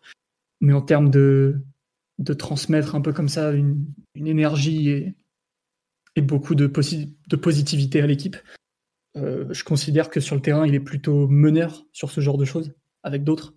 Donc non, vraiment une prestation qui à mettre à, mettre à son crédit et qui globalement le renforce dans sa position de soit de deuxième milieu, soit de, de vraie alternative sérieuse à Verratti qui malheureusement manque parfois beaucoup de matchs. Donc euh, non. bon, bon joueur, bon jeune, bon recrutement. tu pourrais nous expliquer les matchs que tu mets à son débit à Paredes un peu Parce que tu nous as quand même des fois... Des... match retour euh, Le Final 8 non, non, mais justement, tu, euh, tu, euh, quand on t'écoute toutes les semaines, tu nous mets que des matchs à son crédit. Il n'y a jamais du débit avec toi. Donc c'est pour ça que je, te demande quand sont les mauvais matchs de Paredes? Parce que... non, mais je, Lille, j'avais dit qu'il avait été pas bon. C'est vrai que tu avais refusé de, commenter sa performance. Je, en général, quand j'en parle pas, c'est qu'il est pas bon. Soyez pas débile. ah là là. Euh, non, sur le live, on me disait. Euh, j'ai vu passer des remarques sur Paredes. Non, tu as raison de parler de la. il y a un truc qui me, je trouve extraordinaire, c'est l'arbitrage. Quoi. Paredes, il, a arbitré comme Mota hier. Il a arbitré. Euh, Mais est-ce que toi, tu avais mal sur BT Ouais. Évidemment. Parce qu'en fait, RMC nous mettait des faux bruits de public absolument insupportables et on n'entendait pas bien le, terrain. Mais j'ai revu le match après sur BT où il n'y a pas de faux public. Non. En fait, c'est c'est du stand-up quoi. Le mec ah, parle tout le temps. Il, il a parlé en permanence. Et t'as Muller. En fait, ce qui est marrant, c'est que donc il parle à l'arbitre Orsato en, en italien. Il, parle avec euh, avec Muller et Kimmich il s'embrouille. Surtout que Muller il et tu vois Muller qui s'énerve, qui s'énerve, qui s'énerve, et l'autre qui sourit. Mais c'est extraordinaire le coup de la quand il fait quand Navas le percute, qu'il hurle à la mort, on l'entend là, et Orsato qui donne faute. Mais ah, du honnêtement, dans le camp d'en face, ils doivent le détester forcément, mais c'était c'était exceptionnel. Moi, j'en rigolais à la fin. Je mais c'est, on l'a vu déjà très taquin avec l'arbitrage. Euh, enfin, pas avec l'arbitrage, mais avec les adversaires. Il a quand même une réputation en France qui est pas très très positive euh, en termes de sur le terrain. Voilà, c'est un joueur que, certains vont dire sale, certains vont dire truqueur et tout. Euh, tout le monde le sait que Paredes sur le terrain, tu joues pas que avec le ballon. Quoi mais Thomas Müller n'était visiblement pas très au courant du phénomène. Il l'a découvert. Je ne crois pas qu'il ait beaucoup apprécié Leandro Paredes. Après, bon, entre un Navarro pure souche et un mec de Boca, il n'y a pas grand chose de commun en général, mais quand même, la façon qu'il a eu de faire pencher, euh, comment dire, la, balance, euh, d'influencer l'arbitre, de, gratter les fautes qui font du bien, et ce qui est marrant, c'est que lui, il a gratté des fautes, alors qu'il a, il y a des moments, il a, fait des tacles durs, hein. il a envoyé des tacles, euh, il y allait gaiement quand même. Hein, et c'est pas. Bon, déjà, c'est pas très. Enfin, en général, quand il envoie des tacles de sauvage, c'est parce qu'il est en retard. Mais là, pour le coup, c'était vraiment pour jouer le ballon. Et non, son, son influence sur l'arbitrage, euh, qui est quand même un, point clé en Coupe d'Europe, c'est on, on l'a payé assez cher dans le passé, hein, a été assez formidable. Et c'est bien d'avoir un joueur euh, c'est bien d'avoir. Euh, alors, avec les arbitres de Ligue 1, il prend beaucoup de cartons, mais en, Ligue des Champions, je trouve que c'est sa capacité qu'il a à, avoir ce genre d'influence, et on l'avait vu à Manchester United avec Fred notamment. Euh, ah oui, c'est vrai, il te gagne le match en 15 minutes normalement, vu qu'il. Euh, hmm. Enfin, le carton rouge enfin, qui n'est pas sorti, c'est ça. Et qui était l'arbitre ce jour-là? Daniele Orsato Et voilà. Mais c'est quand même. Euh, enfin, il me semble que c'était Orsato à Manchester c'était ça. Mathieu, tu te rappelles qui c'était? Je crois que c'était Orsato à C'était pas Brie. C'était pas. Mais bon, en tout cas, toujours est-il que le match de. Ah, tu te rappelles ou pas l'arbitre C'était Orsato. Ouais, c'était ça, c'est notre grand ami. Et donc, non, mais le Paredes. le Juventino. Le, le, fameux Turinois, qui visiblement euh, aime bien Paredes en tout cas. Mais comme on me dit sur live, il s'affine en filouterie, mais c'était complètement ça. Quoi. Et c'est marrant, c'est que on jouait quand même contre une équipe archi expérimentée. Et ils sont tombés un peu dans son piège. Est-ce que c'est pas aussi peut-être de la nervosité? Est-ce que c'est pas du. Enfin bref. J'ai beaucoup apprécié, mais ça m'a surpris de voir une équipe euh, adverse. Euh. Après, ça, Kimmich n'est pas non plus super vieux, mais Muller qui a 31 ans, euh, un peu se faire avoir comme ça, c'était inattendu. Peut-être aussi un peu de, tension de leur côté, avec des mois de, de tension interne entre, entre les, différents membres de les différents dirigeants, entraîneurs, directeurs sportifs, bref, la, grande tambouille interne du FCB. on, en est déjà à plus de 2h10 de podcast, on pas loin de 2h10 de podcast. On va juste, on fait un dernier mot sur, euh, sur Colin Dagba, peut-être, puisqu'il faut saluer son match. Euh, qui veut en, parler en... rapidement? C'était un peu un des, grands doutes de, de l'avant-match, euh, ce bon Coligno. Euh, non, Ryan, on n'a même pas parlé de Mbappé, effectivement, parce que. Euh, bon, non, on en parle tellement souvent de Mbappé, on a moins l'occasion de, parler de, Colin Dagba que de Mbappé, donc t'inquiète pas. c'est Mbappé, en deux mots, un peu, un peu émoussé, globalement. Ça trouvé Mbappé en dessous? Un peu émoussé physiquement en deuxième mi-temps, surtout. Mais J'ai trouvé d'une grande justesse hein, sur le match d'hier, euh, Mbappé. Il fait un gros, moins dans les... J'ai trouvé un peu moins d'énergie qu'à l'aller. Bon, allez, on va parler de Mbappé, c'est bon, vous avez gagné. Oui, Ryan ou Mathieu, non, je vous en prie, parler de. Moi, je ne sais pas trop quoi en penser, donc allez-y, je vous écoute. Je l'ai trouvé vraiment bon, Mbappé, hein, sur, un, sur un match comme hier. Toujours... Je pense qu'il a fait un meilleur match que le match aller. Hein. Mathieu? Non, non, c'est on t'écoute Ryan en fait. Là. Ouais, non, pardon, je t'ai coupé, juste, juste, moi, je trouve, je trouve qu'il a fait, un, dans, dans, le contenu du jeu, dans, ce qu'il a proposé, je trouve qu'il a fait un meilleur match. Il n'y a pas la finition cette fois-ci, mais pour moi, le, le match est meilleur. Mais vas-y, vas-y, poursuis. Non, moi, je, enfin, je ne saurais pas dire s'il est meilleur parce qu'effectivement, c'est vrai que pour un attaquant, c'est bien de se retrouver dans le, dans le caractère décisif et dans la conclusion de l'action. Mais là, il n'a pas été forcément dans ce registre-là. C'est vrai que Simon nous signale qu'il a été un peu pris sur les hors-jeu, c'est vrai. Bon, il y en a un qui est sifflé à tort quand même, mais ça, donne, ça aurait pu donner une, une très sévère occasion. D'autres, c'est vraiment à la limite, hein, comme, comme au match aller, ça joue euh, pas grand-chose. Hein. Le, sur le but refusé, c'est Boateng qui joue super bien le coup on s'était dit que ce serait un peu la faille du, du Bayern euh, sur, le, sur ce match-là, mais il a, quand même fait un bon match de vétéran et, et sur cette action-là, il, il, remonte vraiment à temps et il met juste, euh, juste Mbappé hors jeu. Et globalement, dans le jeu, non, je l'ai trouvé vraiment bon. Et souvent, en fait, il était, il était lancé sur les positions assez excentrées. Et donc, il n'était pas forcément en position de conclure. Il devait retrouver un partenaire pour, euh, qui, lui, allait se démarquer dans l'axe. Et c'était souvent, souvent Neymar et il s'est retrouvé à, faire des passes, ma foi, qui étaient plutôt bien senties. Peut-être la dernière pour, euh, pour euh, Neymar. Euh, Neymar, il me semble, ou Neuer coupe. Il peut la mettre un tout petit peu mieux pour que, pour que Neymar arrive en premier sous l'action, mais en même temps, Neuer sort, sort vraiment très bien. Sinon, non, j'ai trouvé vraiment participatif, toujours prêt à, à, développer ses appels. Il a fait un ou deux retours défensifs aussi, notamment en seconde période. techniquement et dans, dans son explosivité dès le début du match, il, met une misère à, Pavard sur le, côté, où il part pourtant arrêter. Euh, non, moi je l'ai trouvé pareil aussi en, déviation. Il y, a une, situation aussi, je crois que ça doit être l'action où Neymar euh, lance de l'extérieur du gauche. Euh, à la base, c'est Mbappé, il me semble qu'il doit garder le ballon dos au but et, il fait une remise de, la pointe du pied, un peu aérienne comme ça. Je ne sais pas si vous revisualisez l'action. Et euh, donc non, moi j'ai trouvé globalement un match assez complet. Évidemment, il n'y a pas, le, pas le, côté décisif et celui qui va mettre son nom sur le tableau d'affichage, mais en même temps, il n'a pas eu forcément d'occasion pour le, pour le faire, à part euh, l'action où il a été signalé hors jeu. Donc euh, globalement, non, je l'ai trouvé, je l'ai trouvé vraiment bon, vraiment juste, même si plus discret. Et c'est pas son nom cette fois qui est, qui est sur le à la une des journaux le lendemain, c'est clair. Simon, tu, si tu veux compléter un peu sur, ta, ton, ton, point, comme quoi il était un peu, euh, tu t'as trouvé un peu émoussé. Moi, je m'attendais pas à le voir à ce niveau-là, bah perso, d'un point de vue physique en tout cas. Globalement, je, je, je, voulais pas en fait remettre en cause son niveau de jeu que j'ai trouvé euh, très très bon. Euh, j'ai été même un peu déçu qu'il n'ait pas eu plus de situations que ça à se mettre sous la dent, parce que je pense que vu qu'il a le pied assez chaud en ce moment, il aurait pu peut-être lui mettre les buts que Neymar a pas su mettre. Donc ça, c'est peut-être un truc que bon, c'est un détail, mais bon, tant mieux que ça n'ait pas pesé plus que ça dans le résultat final euh, pour la qualification. Mais physiquement, un petit peu, un petit peu en dessous que, que le match allait. Peut-être que Strasbourg a pesé entre temps.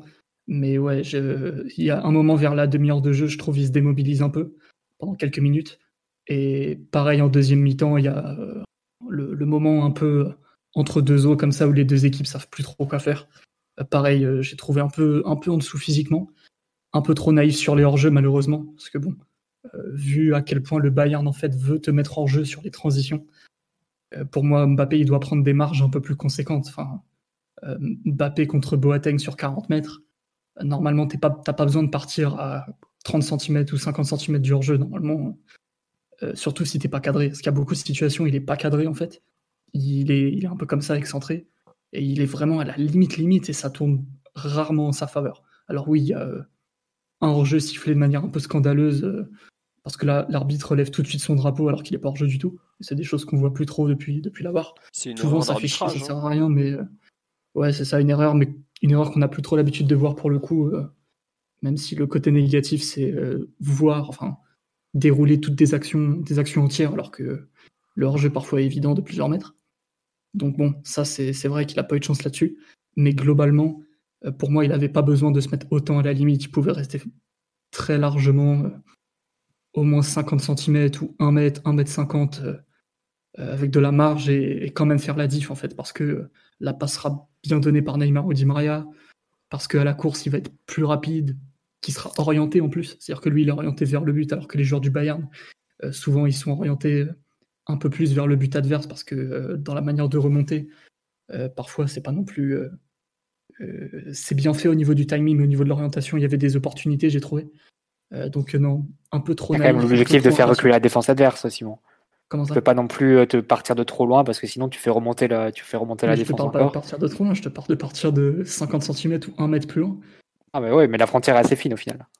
C'est sûr, c'est sûr, mais un peu trop impatient malgré tout parce que c'est pas, on parle pas d'une ou deux actions, c'est vraiment très très très souvent que le Bayern, en plus dans leur plan de jeu, ils avaient un peu calmé la bécane avec ballon, mais sur les transitions, ils ont pris peut-être encore plus de risques dans les couvertures et dans le hors-jeu, et au final, on l'a pas pas sanctionné. ça, c'est dommage. ça reste quand même. Après, c'est des choses qui viendront avec euh, la maturité aussi. Oui, oui, et puis il joue quand même pas si souvent en pointe comme ça, à jouer entre guillemets la, la qui est un peu, enfin c'est pas dire la carotte, mais à jouer la profondeur quand même. C'est un peu, c'est un peu une sorte de carotte malgré tout. Donc il apprend aussi, hein. mais euh, moi je suis d'accord avec Mathieu. Dans le jeu, il fait quand même un, ou même Ryan qui disait que son match dans le jeu est meilleur qu'à l'aller. Il y a des gens qui se rêvent qui disent mais vous avez vu son match? Vous avez... Bah oui, mais c'est juste qu'à l'aller il est, il est dans un autre registre. Il est, il est très dans un registre de, de, buteur et tout, mais il n'a pas beaucoup de, pas grand chose à se mettre sous la dent. Hier, il fait un match plus complet en termes d'intégration au collectif, quoi. C'est tout. C'est, pas on parle juste du, jeu. Après, c'est sûr que dans la surface, il a pas beaucoup. Il a, je sais même pas s'il a une vraie occasion hier, le pauvre Mbappé. Euh, le, Bayern a très très bien travaillé sur lui, quand même, faut le dire. Donc euh, bon, voilà. Euh, on nous dit effectivement la fameuse passe pour Neymar dont tu parlais, Mathieu, là vers la 88e ou 90e, je sais plus. C'est vrai que c'est là où bah, Neuer lit peut-être un peu mieux la, la... doser. Mais par contre, la ça compense, on va dire, avec la première qui fait en première mi-temps. Neymar pute sur, sur Neuer, qui est juste exceptionnel parce que là, honnêtement, personne ne l'avait vu. Hein. D'ailleurs, la façon dont tu vois le, match, tu vois même pas Neymar à l'écran. Tu sais pas où il est. Et ça, c'est pas forcément euh, le genre d'action, le genre de passe que tu attends de, Mbappé. Tu le vois pas forcément dans ce registre-là. Il y a une passe gauche pour Di Maria qui est folle aussi. C'est vrai qu'il y a aussi le but hors jeu où il est qui est refusé. Il allume Neuer à ce moment-là. On lui a parfois reproché un peu sa finition. Ah, il a pas douté. Il est arrivé, il a envoyé cacahuète sous la barre. Bam Terrible. Avec le filet qui tremble et tout, c'était magnifique. Oh il vient d'arriver. Oh là là. il a entendu les propos de, Simon et il pouvait pas laisser passer ça. Omar, viens nous parler de Mbappé. Viens, on t'attend, Omar. Ça va, les gars? Oui, toi? Ouais, ça va. Oula. Vous êtes en ligne ou pas là? Oui, oui, là on est toujours en plein podcast. Là, je, je sais pas où tu es. On dirait que t'es coincé sous ta couette parce que a, le son est très faible, mais euh, on t'écoute. Non, non, non, pas du tout. Vous m'entendez bien là? À peu près, oui, c'est bon, j'ai monté le son, t'inquiète pas. Ouais, nickel.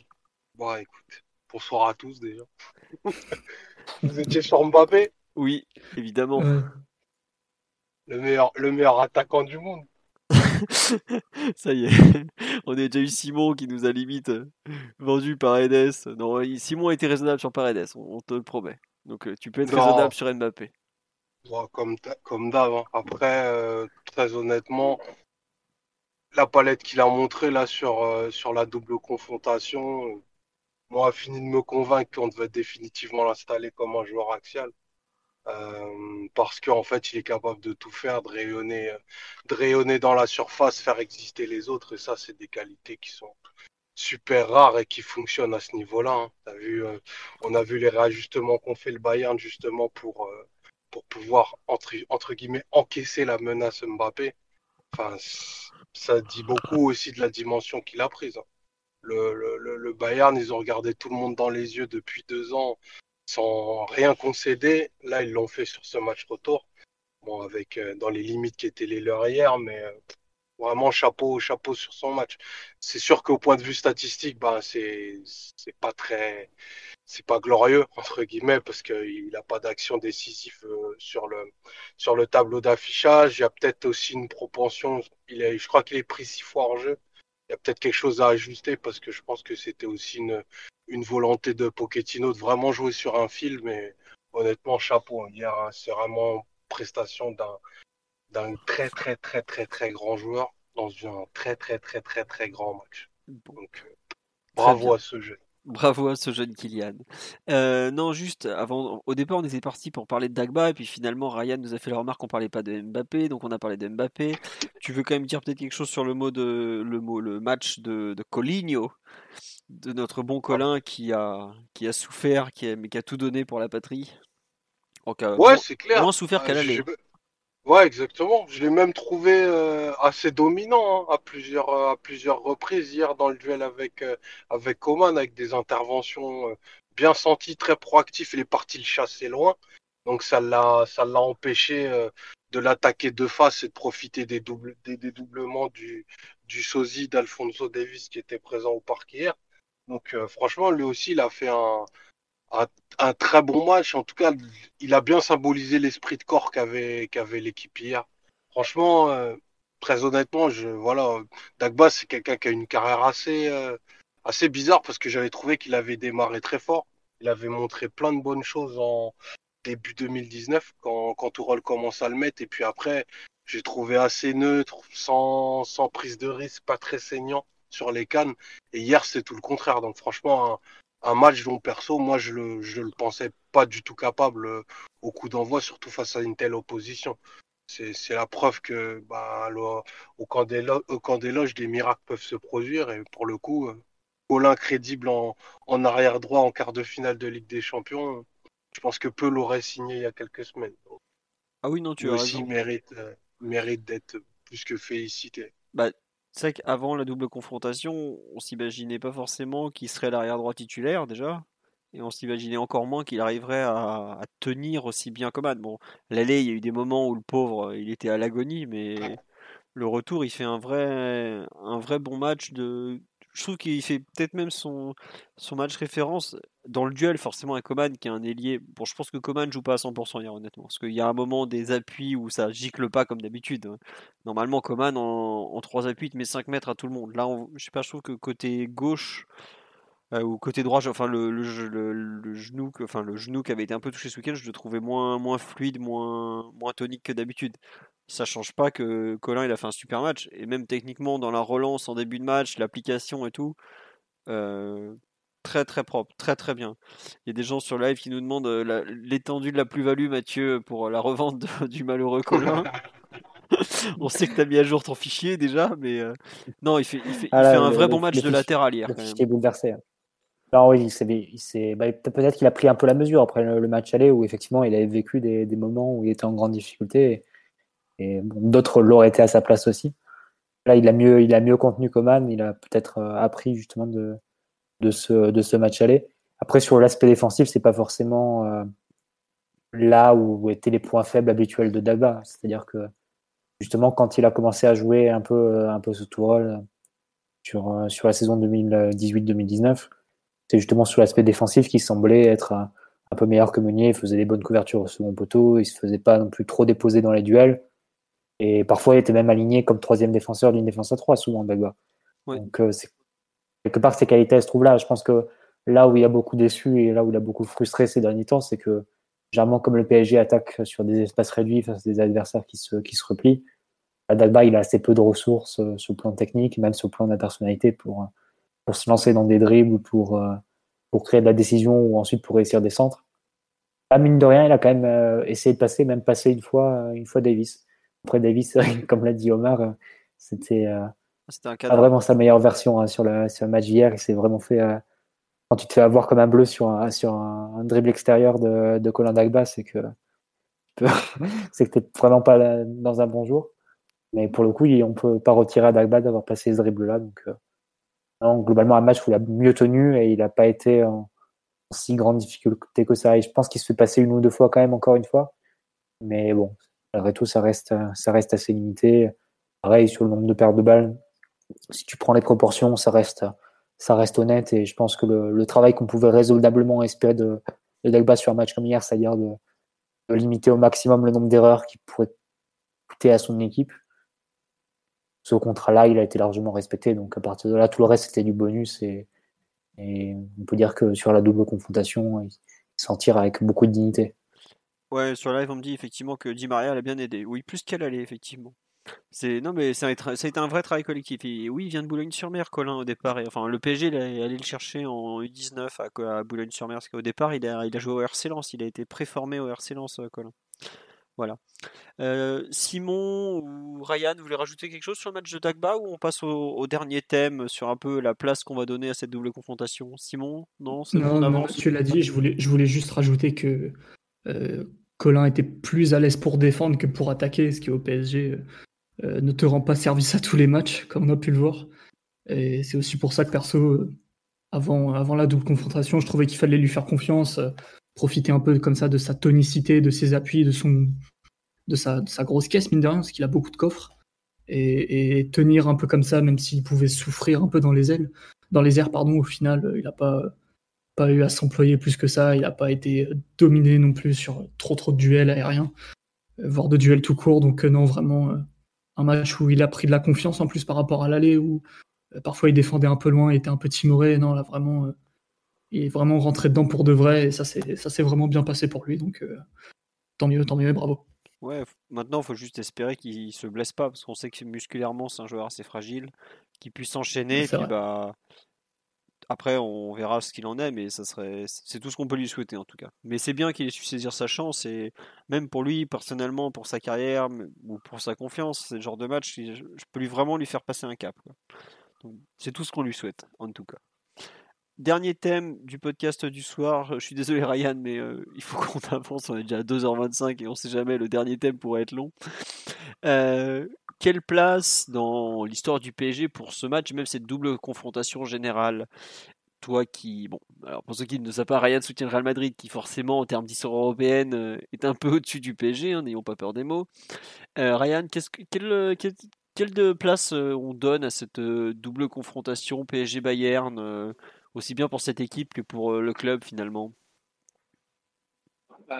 Ça, je pense que c'est vous, les supporters, qui pouvez peut-être le mieux en parler, mais après, si on devait parler de l'histoire récente de Paris, si on devait se concentrer sur le, projet QSI par exemple. Oui. je pense que ça doit être dans le top 3 des matchs les plus importants en Ligue des Champions. Si on, si on met la compétition Ligue des Champions euh, à part, qu'on ne compare pas avec la championnat, etc. Je pense que le match le plus important, ça reste la finale euh, contre, contre le Bayern de l'an dernier. D'accord. Ouais, c'est parce que c'est une finale, justement. Oui, parce que c'est la première finale de Ligue des Champions du club, même si, euh, même si elle est perdue, ça reste, euh, ça reste le plus gros match de l'histoire du club en Ligue des Champions. Et euh, je pense qu'on est dans le top 3. Après, je sais pas exactement comment, comment situer celle-là, mais il y a, y, a une, y a une maturité, il y a, y a des signes qui se, qui se confirment, des choses qu'on n'avait pas vues jusqu'ici sur les années précédentes. Donc voilà. Top 3, peut-être top 5, je sais pas, faut regarder un peu avec les matchs, euh, parce que le PSG de Laurent Blanc a fait des matchs importants aussi, même si c'est pas des matchs, même s'il y avait cette espèce de mur invisible qui bloquait l'équipe. La, euh, qualification à Chelsea à 10 contre 11 avait été un moment marquant notamment. Je, me demande si c'est pas un match un poil plus important du coup par rapport au match d'hier, mais c'est difficile à dire après. Hein. Peut-être si on devait regarder un peu dans la croissance de l'équipe, euh, c'est pas le c'est pas le premier match le deuxième match le plus important celui d'hier mais euh, on est dans le ouais, top 3 top 5 allez. C'est une belle confirmation ouais. D'accord. ah, je trouve que t'es es, euh, pas très généreux parce que pour le coup est-ce que Paris a déjà éliminé une équipe plus forte que, que le Bayern? Sous QSI ça me semble clair que non. Ouais, il y a quand même le Barça de Cruyff quoi je, je, je, raisonnais pas nécessairement en termes de euh, euh, victoire ou, euh, ou, on va dire l'adversaire, mais plus en termes d'importance dans le. C'est-à-dire quel rôle ce match va jouer dans le, développement du club. C'est vrai que la, finale pour moi c'est reste le match le plus important parce que c'est un peu la base de tout ce qu'on voit cette saison. Et puis, ouais, les, tout à l'heure, je parlais un peu du PSG de Laurent Blanc. On a vu des matchs aussi qui étaient un peu des, paliers pour le club où Paris, pour les premières fois, se sentait capable d'aller voir, euh, d'aller jouer à Stanford Bridge, d'aller affronter certaines équipes comme le Barça et de pas se sentir écrasé par l'adversaire. Ça aussi, c'était des matchs importants d'un point de vue, euh, d'un point de vue croissance, d'un point de vue évolution du club. Donc, c'est sûr que la prestation d'hier, le PSG l'avait pas fait, l'avait pas fait jusqu'ici, mais c'est pas juste une histoire de, prestation aussi, c'est une histoire de, cheminement et de, comment le, club a grandi. D'accord. Euh, Mathieu, tu. Parce que tu n'étais pas tout à fait d'accord avec euh, notre ami. Non, non, si, si, je comprends. Non, non, c'est juste pour être, pour être clair sur le raisonnement et, et sur de quoi on discute, en fait. Non, je suis d'accord avec, avec Ryan. C'est un peu le, la poursuite d'un cheminement et d'un et aussi la confirmation de ce qu'on a pu voir l'an dernier dans, dans, la façon dont, l'équipe a semblé passer un cap au niveau des champions. Et, ah, on a souvent parlé du plafond de verre et de, et de parfois des, retournements de situation qui n'avaient pas forcément beaucoup de sens. Hein. L'année d'avant, en Ligue des Champions, on sort face à Manchester United.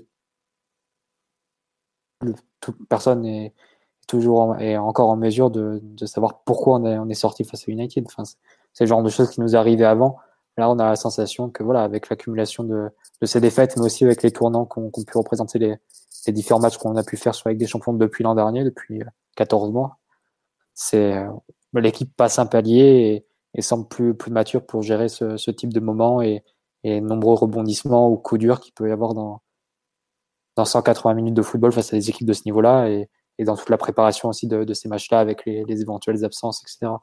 Donc ça, ça c'est évident que c'est un peu la poursuite de ce chemin-là. Après, si tu dois raisonner juste en termes de qualité d'adversaire, euh, QSI, je pense que c'est l'équipe la plus forte qu'on ait sortie.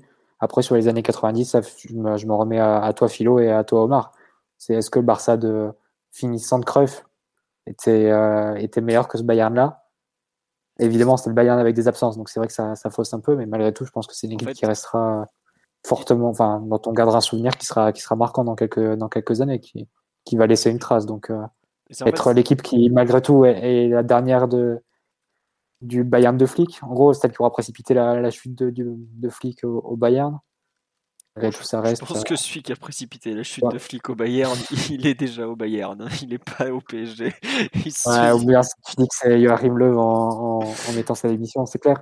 Mais tu resteras comme la, la dernière équipe à avoir, ou la seule équipe à avoir battu le Bayern de Flick. C'est ça. C'est possible, ça, oui. Ça, la seule équipe à avoir battu le Bayern de Flick en Ligue des Champions en an et demi. Ça, c'est... Malgré tout, ça reste une, belle performance et quelque chose dont on se souviendra. Ouais, non, mais en fait, il y a un truc, il y a une différence, c'est que, tu vois, par exemple, on a parlé, pour moi, le, le seul double confrontation qui est comparable, c'est, peut-être PSG-Barça 95, parce que déjà, c'est la Ligue des Champions dans les deux cas c'est pas la, entre guillemets, la petite Coupe d'Europe, même si à l'époque les trois Coupes d'Europe étaient d'un niveau assez proche. Il y a eu des Coupes de l'UEFA qui étaient de meilleur niveau que certaines Ligues des Champions et vice-versa. Faut quand même le dire. Euh, mais euh, le Barça de Cruyff, c'était un peu un mythe. Il avait gagné. Euh, à l'époque, les équipes elles se faisaient, se défaisaient un peu moins rapidement quand même, puisque tu avais une continuité. voilà. À l'époque aussi, il manquait un certain Romario.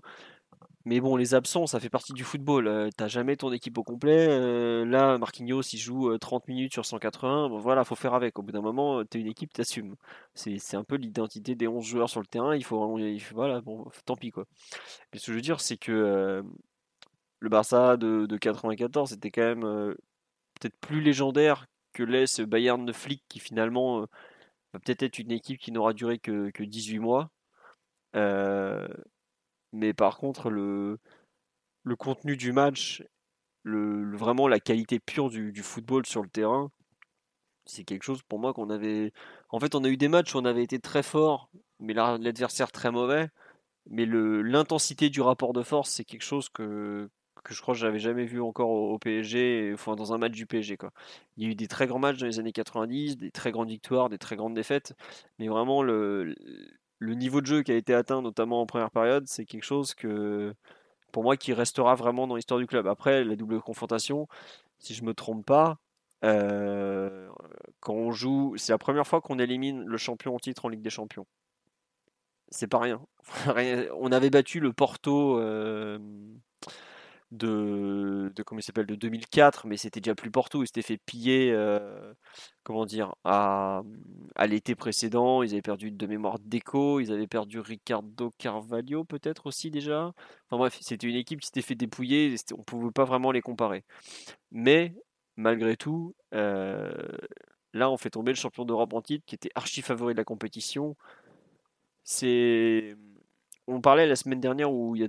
ouais c'était la semaine dernière Omar tu voulais faire un Euro PSG 2020-2021 mais c'est typiquement pour ce genre de match que ce genre de double confrontation avec Barcelone ou même la, dramaturgie de la phase de poule que la campagne européenne 2020-2021 elle est en train de devenir franchement légendaire celle de l'an dernier elle a été un peu gâchée par le Covid euh, là on joue tout... il manque le public ça je suis d'accord mais euh, il y a quand même du, il y a de la grandeur dans cette, dans cette campagne des Champions. Les, retournements de situation contre Leipzig et Manchester, euh, tout ça, tout ça, euh, c'est quelque chose de qui a qui, qui, restera vraiment quoi. On parle de PSG Real 93, mais le, le Real de 93, euh, c'est un Real Madrid qui a le nom, mais qui a pas pas forcément les, les titres qui vont avec. C'était pas un c'était le Real Madrid, forcément, on n'était que le PSG, mais c'était une équipe qui, gagnait en, championnat d'Espagne, mais qui n'arrivait plus trop à peser sur la scène européenne. Là, euh, le, Bayern, il pèse un peu sur la scène européenne. Ah, alors en plus, si on les recroise l'an prochain, la, confrontation sera dantesque, vraiment dantesque. Mais euh, vraiment une, une, très très grande double confrontation. Je sais pas si je le mets le match d'hier, parce qu'on a quand même perdu, donc c'est un peu ce qui me gêne dans le top 3, mais par contre la double confrontation, là ouais très clairement elle est dans, le top 3 des, des, des, affrontements européens du club sans, sans aucun, aucun doute euh, de mon côté. Et plus encore que le, que le PSG Barça du tour précédent, où pour le coup on perd aucun des deux matchs. Là, euh, vraiment, euh, très très grande double confrontation. Une, une qui restera, même si effectivement on perd au parc. Ça, tant pis, voilà, c'est comme ça. Je sais pas Simon, Omar euh, ou Mathieu ce que, ce que vous en pensez, mais moi vraiment je, je, la valorise énormément euh, malgré les absents euh, et tout ça. Et la défaite au retour. Mmh. Je suis d'accord avec toi de tout ce que j'ai vu. En termes de rapport de force très défavorable avant le match, en termes de performance héroïque à l'aller, est très très abouti footballistiquement euh, dans, à tous les points de vue au retour. Euh, même si tu perds au final, mais bon, tu perds en étant très supérieur et en te qualifiant. Euh, je pense vraiment que c'est à mettre dans le top 3 des, confrontations, des confrontations européennes de l'histoire du club. Et je dis top 3, mais c'est peut-être pas troisième en fait. Hein. C'est plus top 2 ou top 1. Donc non, faudrait prendre du recul. Faudrait peut-être aussi qu'on, de notre côté, étudier un peu certaines confrontations qu'il y a eu. C'est vrai que le Chelsea de 2015 face à un Chelsea champion d'Angleterre qui est très très fort, euh, à 10, tout ça, c'était énormissime. Mais ça restait, un, ça restait malgré tout un PSG euh, entre guillemets meilleur, plus complet et un Chelsea moins fort que ce Bayern-là qui était en train de secouer vraiment tous les records de une partie des records en tout ça de la compétition et qui globalement, à mon avis, s'ils avaient pas croisé le PSG sur leur route, aurait été en finale et aurait fait le back-to-back. Donc, euh, non, vraiment euh, à mettre très très haut et ne pas avoir peur de le faire, je pense. Mathieu, tu... on va laisser Omar finir parce que c'est toujours Omar qui finit. Donc, Mathieu, un peu sur. Euh, on me dit sur le live qu'il y a un côté, c'est un peu notre Chelsea-Barça 2012. Tu, tu, rejoins un peu cette comparaison ou, ou pas du tout d'ailleurs Tu peux ne pas être d'accord. Hein. Chelsea Barça 2012, ça avait un côté euh, miraculeux, euh, apparition de la Vierge. Hein. C'est euh, le, le, pénal, le penalty de Messi qui, qui, se fracasse sur la barre de Sèche, hein, si je dis pas de, de, bêtises. Il me semble que c'est ça. Et, le, le, match complètement à sens, à sens, les deux matchs complètement à sens unique, le lob de Ramirez et à la fin le Torres qui s'échappe. Non, ça avait un côté un peu surnaturel et, et une équipe bénie des dieux. Quoi. C'est là, je pense que c'est un peu différent. Paris après un match où aller où tu peux dire qu'on a eu du réalisme, etc il a ajouté le football lors de la deuxième rencontre. Ça, malgré tout, ça, ça rehausse le, l'interprétation que tu peux faire de, de la double confrontation et, du rapport de force entre les deux équipes. Donc euh, non, mais sinon, je, après, je pense que c'est, c'est vous qui avez le plus de recul, hein, Omar, Philo, et puis peut-être sans doute euh, sur le live aussi, si d'autres ont vécu les épopées des années 90. Pour voir s'il y a, un si vieux qui est d'accord avec moi. non, non, après les autres, je sais pas. Le live, il n'y a pas leur âge, donc. euh, non, mais c'est pour ça, c'est aussi ce qui est intéressant. C'est comme ça, il y a. Guillemets, je filtre pas par. euh, C'est un peu tout le monde qui donne un ressenti. Pour moi, c'est plus fort que Chelsea euh, PSG 2015. Si je dois comparer déjà avec ce que j'ai vu, ce QSI pour moi c'est c'est plus fort que Chelsea PSG 2015. Si tu dois comparer le niveau de l'adversaire, les circonstances, l'équipe que tu alignes, les, les coups durs qu'il y a eu le- pour toutes ces raisons, euh, et même le niveau sur le terrain. Ouais, Pour toutes ces raisons, je, dirais, je le mettrais, je le mettrais au-dessus et je, pense qu'on n'a pas, on n'a pas sorti d'équipe meilleure que, que le Bayern sous QSI. Chelsea PSG 2015, pour ceux qui se rappellent pas, le match aller, on les piétine hein, littéralement. On les piétine. Au parc, il y a 1-1, mais c'est un miracle. Ils font deux tirs cadrés, je crois qu'on en fait 10 ou 12. Euh, Courtois dans les buts sort des miracles comme pas permis. Euh, ils se font littéralement. Ah, sur la marcher tête de. Cavani ou euh, il enfin, il y avait eu euh, des. C'était vraiment pas du tout le même rapport de force euh, collectif. Ouais, c'était un Chelsea en perte de niveau. un peu.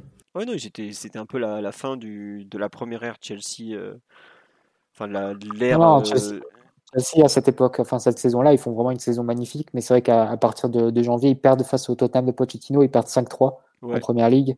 Et à partir de là, ça devient un peu plus compliqué pour eux, mais malgré tout, ça reste une équipe forte. hein. C'était vraiment une équipe forte, et se qualifier à 10 à Stamford Bridge, euh, c'était vraiment, pour le coup, un exploit, tu peux, on peut le dire de, cette façon-là. Et je pense que le Bayern, pour tout ce qu'ils font depuis 18 mois, ça reste, ça reste encore au-dessus, et c'est pas une équipe qui se compare au Chelsea de 2015, c'est une équipe qui va se comparer euh, aux meilleures équipes de la Ligue des Champions des dix dernières années. Bah, c'est marrant, sur le live, il y a une comparaison que je trouve très très juste. On me dit, pour moi, c'est comme si on avait battu Milan en 95. Bah, je trouve qu'il y a un peu de ça. C'est-à-dire que en, en 95, donc on bat le Barça, on fait 1-1 chez eux en étant un peu secoué, puis après on fait un super match au retour avec euh, Luis très inspiré, la frappe de Guérin, tout ça, on, passe.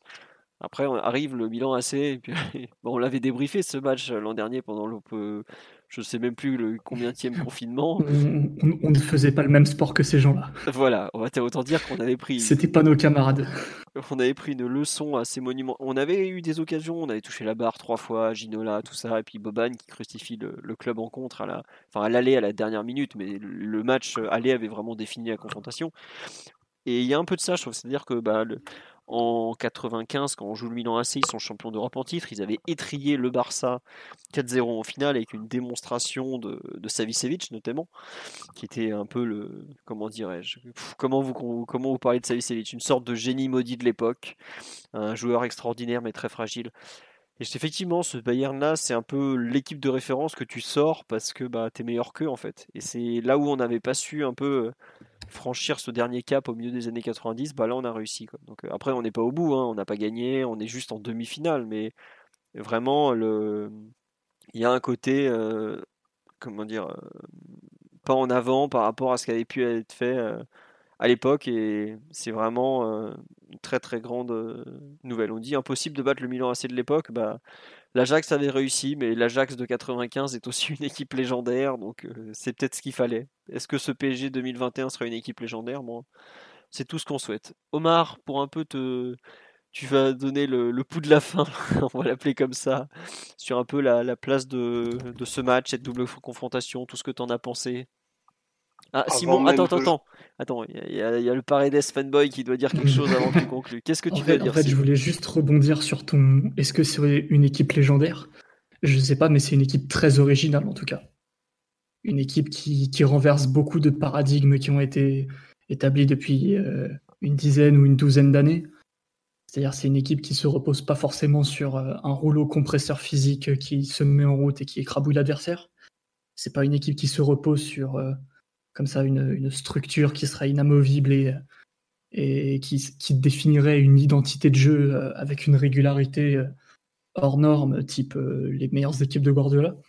C'est une équipe un peu, un peu multifacette qui se repose énormément sur, sur des valeurs morales, sur beaucoup de techniques, beaucoup de talent, capable de un peu de s'adapter à beaucoup de contextes, de faire des choses différentes, même parfois si, si ça passe par de la souffrance, ça passe par beaucoup de choses euh, qu'on a un peu du mal à évaluer hors du terrain, mais qui sont ne pas négliger malgré tout. Et il n'y a pas d'autres équipes comme le PSG en Europe à l'heure actuelle, en fait. Si tu regardes bien. Euh, Il y a des, sûrement des équipes mieux construites, des équipes différentes, des équipes peut-être plus cohérentes, entre guillemets. Mais une équipe comme le PSG, est très très difficile à aborder à mon avis et fait des choses qu'on n'avait plus du tout l'habitude de voir dans, dans le foot européen depuis, depuis quelques années en fait. Donc équipe légendaire, on verra. Mais en tout cas, une équipe qui peut redéfinir la notion de certains standards qui ont été mis en place dans le foot depuis quelques années. Très bien.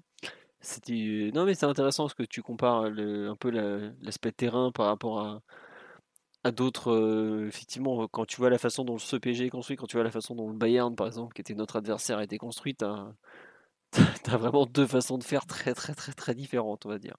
Mmh on nous dit sur live, ils, inventent une nouvelle façon de gagner. Bah, il y a un peu de ça. Et après, c'est vrai que le match d'hier, ça a fait gagner beaucoup de fans, comme on me le dit, mais c'est ça aussi. C'est aussi la Coupe d'Europe, c'est pas forcément la. Ça se gagne pas de façon logique. Il faut de la folie, il faut du panache, il faut de la chance, avec les blessures notamment. Il faut, il faut de la chance avec les poteaux, tout ça. C'est voilà, c'est comme ça. Ça fait partie aussi de. C'est ce qui rend la compétition aussi géniale. Donc tant mieux. Omar, pour reprendre un peu sur revenir sur la place de ce Bayern PSG, PSG Bayern, où le mets-tu Qu'en pensons-nous? Bah, Avant même de, le classer dans l'histoire du club, je pense que c'est une double confrontation à classer dans l'histoire de la Ligue des Champions. Sur euh, les euh, 5-10 dernières années, euh, on n'est pas loin d'avoir vu euh, l'un des plus hauts sommets qui mêle en fait tout ce qui est le, sel de la Coupe d'Europe. Déjà, c'est un niveau de jeu ahurissant par moment.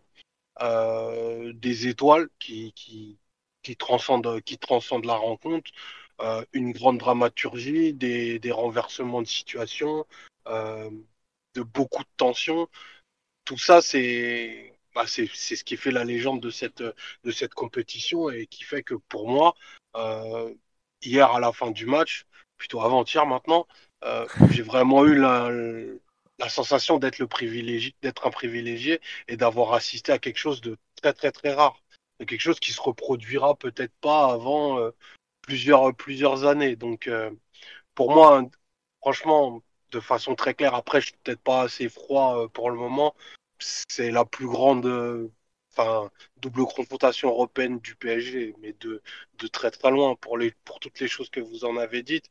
Enfin, on est face à une équipe qui avait fait un qui, a fait un sextuplé, quoi. Qui l'a validé il y, a, il y a un mois, qui avait pas perdu de match de Coupe d'Europe depuis plus de 24 mois, euh, qui passait 4 buts de moyenne dans cette compétition à toutes les équipes, enfin, qui a mis des scores de, de, de, tennis à des, à des clubs légendaires. Non, c'est un exploit monumental qu'ils ont fait. Et en plus, dans des, conditions qui sont enfin, terrible en termes de, confiance. On est parti chercher les, les éclopés de l'effectif et ils ont réussi à, encaisser aucun but du pied du, du Bayern quoi, pendant 180 minutes. C'est absolument incroyable ce qu'ils ont fait. Et je suis très d'accord avec Simon quand il dit que on est peut-être en train de redéfinir un nouveau genre. Je pense qu'on est une équipe d'un genre nouveau, c'est sûr. Euh, après, si, c'est, si ce sera un, quelque chose de qui durera, je sais pas mais en tout cas, de façon conjoncturelle comme ça, euh, quand, quand un match bascule dans, dans l'irrationnel et que ça doit se décider que par le talent, je pense que là-dessus, on est la meilleure équipe du monde, en fait. Quand ça part pas, quand il n'y a plus d'histoire de structure, quand les, les ressources euh, rationnelles du terrain explosent, que là, potentiellement, on est la meilleure équipe du monde. Après, est-ce que ça suffira pour gagner la Ligue des Champions? Moi, j'en suis convaincu. Et même si c'était pas le cas, même si on devait pas triompher à, à Istanbul dans, dans quatre semaines et demie, bah franchement, il faudra juste remercier ces mecs et leur dire bravo parce qu'ils ont fait un truc de Coupe d'Europe absolument exceptionnel de septembre jusqu'à maintenant. Donc pour moi, euh, sans, sans aucune contestation possible, après, chacun est libre de, de son ressenti, mais niveau QSI, c'est un exploit qu'on n'a jamais fait et qui sera, à mon sens, dur à égaler en termes euh, sur une confrontation aller-retour. Bah, c'est sûr que, enfin, ce que je disais, le champion d'Europe, euh, déjà, tu peux le sortir qu'une fois par an.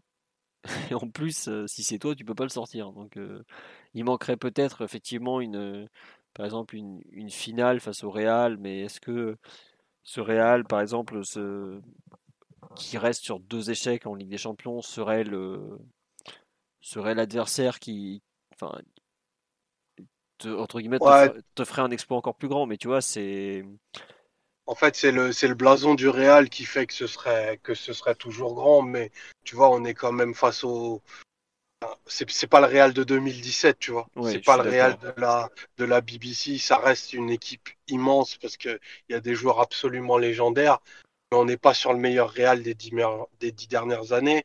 Et puis, si demain tu t'affrontes le Chelsea de, de Mason Mount, le prestige de la finale, faudra repasser. Quoi. Ah, donc, euh, donc euh, très clairement, euh, quelle que soit l'issue de cette campagne, pour moi, le sommet de cette compétition, il a, il a été atteint. Et, la demi-finale de, face, à face à City, pardon, elle augure, ben, pour le coup, on s'y avance avec, avec beaucoup de confiance, mais la notion de rapport de force, de, le côté très extrême du Bayern les références qu'ils avaient en, Coupe d'Europe depuis 24 mois jusque-là, fait que sortir City, ce que je suis convaincu qu'on fera, sera pour moi une performance d'une acabit moindre que celle qu'on a, qu'on a réalisée là. Bah c'est pas compliqué, City ils reviennent en demi-finale pour la première fois depuis 2016. Le Bayern, ça doit être la première fois depuis 2000 je sais même plus depuis 2000 combien qui sont pas en demi-finale. Non, ils se font sortir en quart par Liverpool. Ah non, huitième, en huitième. Huitième, huitième. Ouais, t'as raison, c'est ça. Mais sinon, c'est, enfin, c'est d'un calibre bien supérieur le Bayern. Surtout ce Bayern-là de flic qui était, qui avait tout d'une machine et que tout le monde tout, tenait absolument à éviter quand même. Donc. Euh... Bah, je crois que c'est 18 matchs de, de Ligue des Champions. Je crois qu'il fait 16 euh, victoires, un nul et une défaite, quoi. Bah c'est ça, la défaite c'est le match aller, c'est la seule. Hein. C'est le, match aller. Ils avaient, il, a, il a jamais perdu en Coupe d'Europe avant, avant la semaine dernière. C'est dire la, la portée de l'exploit. Hmm. Et le, le match nul, c'était contre l'Atlético, ils étaient déjà qualifiés. Ouais, c'est un match qu'ils ont, où ils ont fait jouer les oh, parties des jeunes. Ils avaient fait jouer une équipe complètement. Donc voilà. Voilà un peu où ça place ce, ce PSG Bayern, Bayern PSG formidable confrontation du, printemps. Est-ce que vous voulez rajouter un dernier truc sur ce, ce très grand match qu'on a vécu il y a maintenant, euh, je sais pas un jour et demi, mais pas loin? Enfin, il, y a... il commence à être un peu tard. C'est bon? Oui, Mathieu? Non. Bon, mais écoutez, on va juste vous remercier d'avoir euh, tenu pendant les presque trois heures d'émission de ce soir. Euh, on vous dit rendez-vous lundi prochain avec un débrief d'un PSG Saint-Etienne qui sera forcément un peu moins bandant, hein, on va pas mentir. On important, important. Important, mais bon, je veux pas être méchant, même si saint euh, a fait trembler le Bayern. Saint-Etienne, équipe passe au euh, Philo. Voilà. Et beaucoup d'absents côté PSG aussi et beaucoup d'absents côté PSG. Et puis on parlera du tirage au sort, parce qu'une personne qui me demandait sur live, on parle pas de Manchester City. On, en parle, on a le temps d'en parler. Attendez, on a déjà fait 2h50. Euh, au bout d'un moment, il faut qu'on dorme, nous. Hein. On, a une vie aussi un peu de temps en temps. Donc voilà. Et plus de café, on peut pas tenir. soyez rassurés, on va les allumer. Omar, ça, va se régler au Parc des Princes très très rapidement cette histoire. C'est un choc de civilisation qui se joue. C'est un choc des civilisations, tout à fait. Et puis moi, j'ai des gens euh, citizens un peu trop proches de chez moi qu'il faut vite qu'ils remballent les, drapeaux à la fenêtre. Donc ça va être un peu intéressant à faire. Donc, prochain podcast lundi prochain. Euh, merci aux près de 500 qui sont en train de nous écouter à 2h du matin, qui vont être complètement éclatés pour le deuxième jour d'affilée. Ça nous fait très plaisir. Donc, euh, vraiment, on nous dit le podcast dans le top 3 de l'histoire. Bah, peut-être, peut-être. Le podcast espère écrire encore bien des soirées européennes. Voilà, donc un grand merci à tous. On vous dit donc à lundi. Bah, pour, moi, vous me relirez probablement d'ici là sur le site. Et puis, à très bientôt. Ah oui, non, si vous voulez mettre un pouce bleu, comme, comme ils disent les jeunes sur, sur YouTube, n'hésitez pas. Et je sais plus ce que je voulais dire. Voilà, je, suis rincé, mais en tout cas, on vous embrasse très fort. ah non, je vous dis au revoir de la part de Ryan, parce qu'il a dû euh, y aller vu qu'il est un peu tard. Voilà. Écoutez, bonne soirée à tous, encore merci, et donc à très bientôt. Allez, la bise. Salut les amis, bonne nuit et bisous. Voilà, vous avez le bisou de Simon, vous pouvez dormir heureux. Cool fact a crocodile can't stick out its tongue. Also, you can get health insurance for a month or just under a year in some states. United Healthcare short term insurance plans, underwritten by Golden Rule Insurance Company, offer flexible, budget friendly coverage for you. Learn more at uh1.com.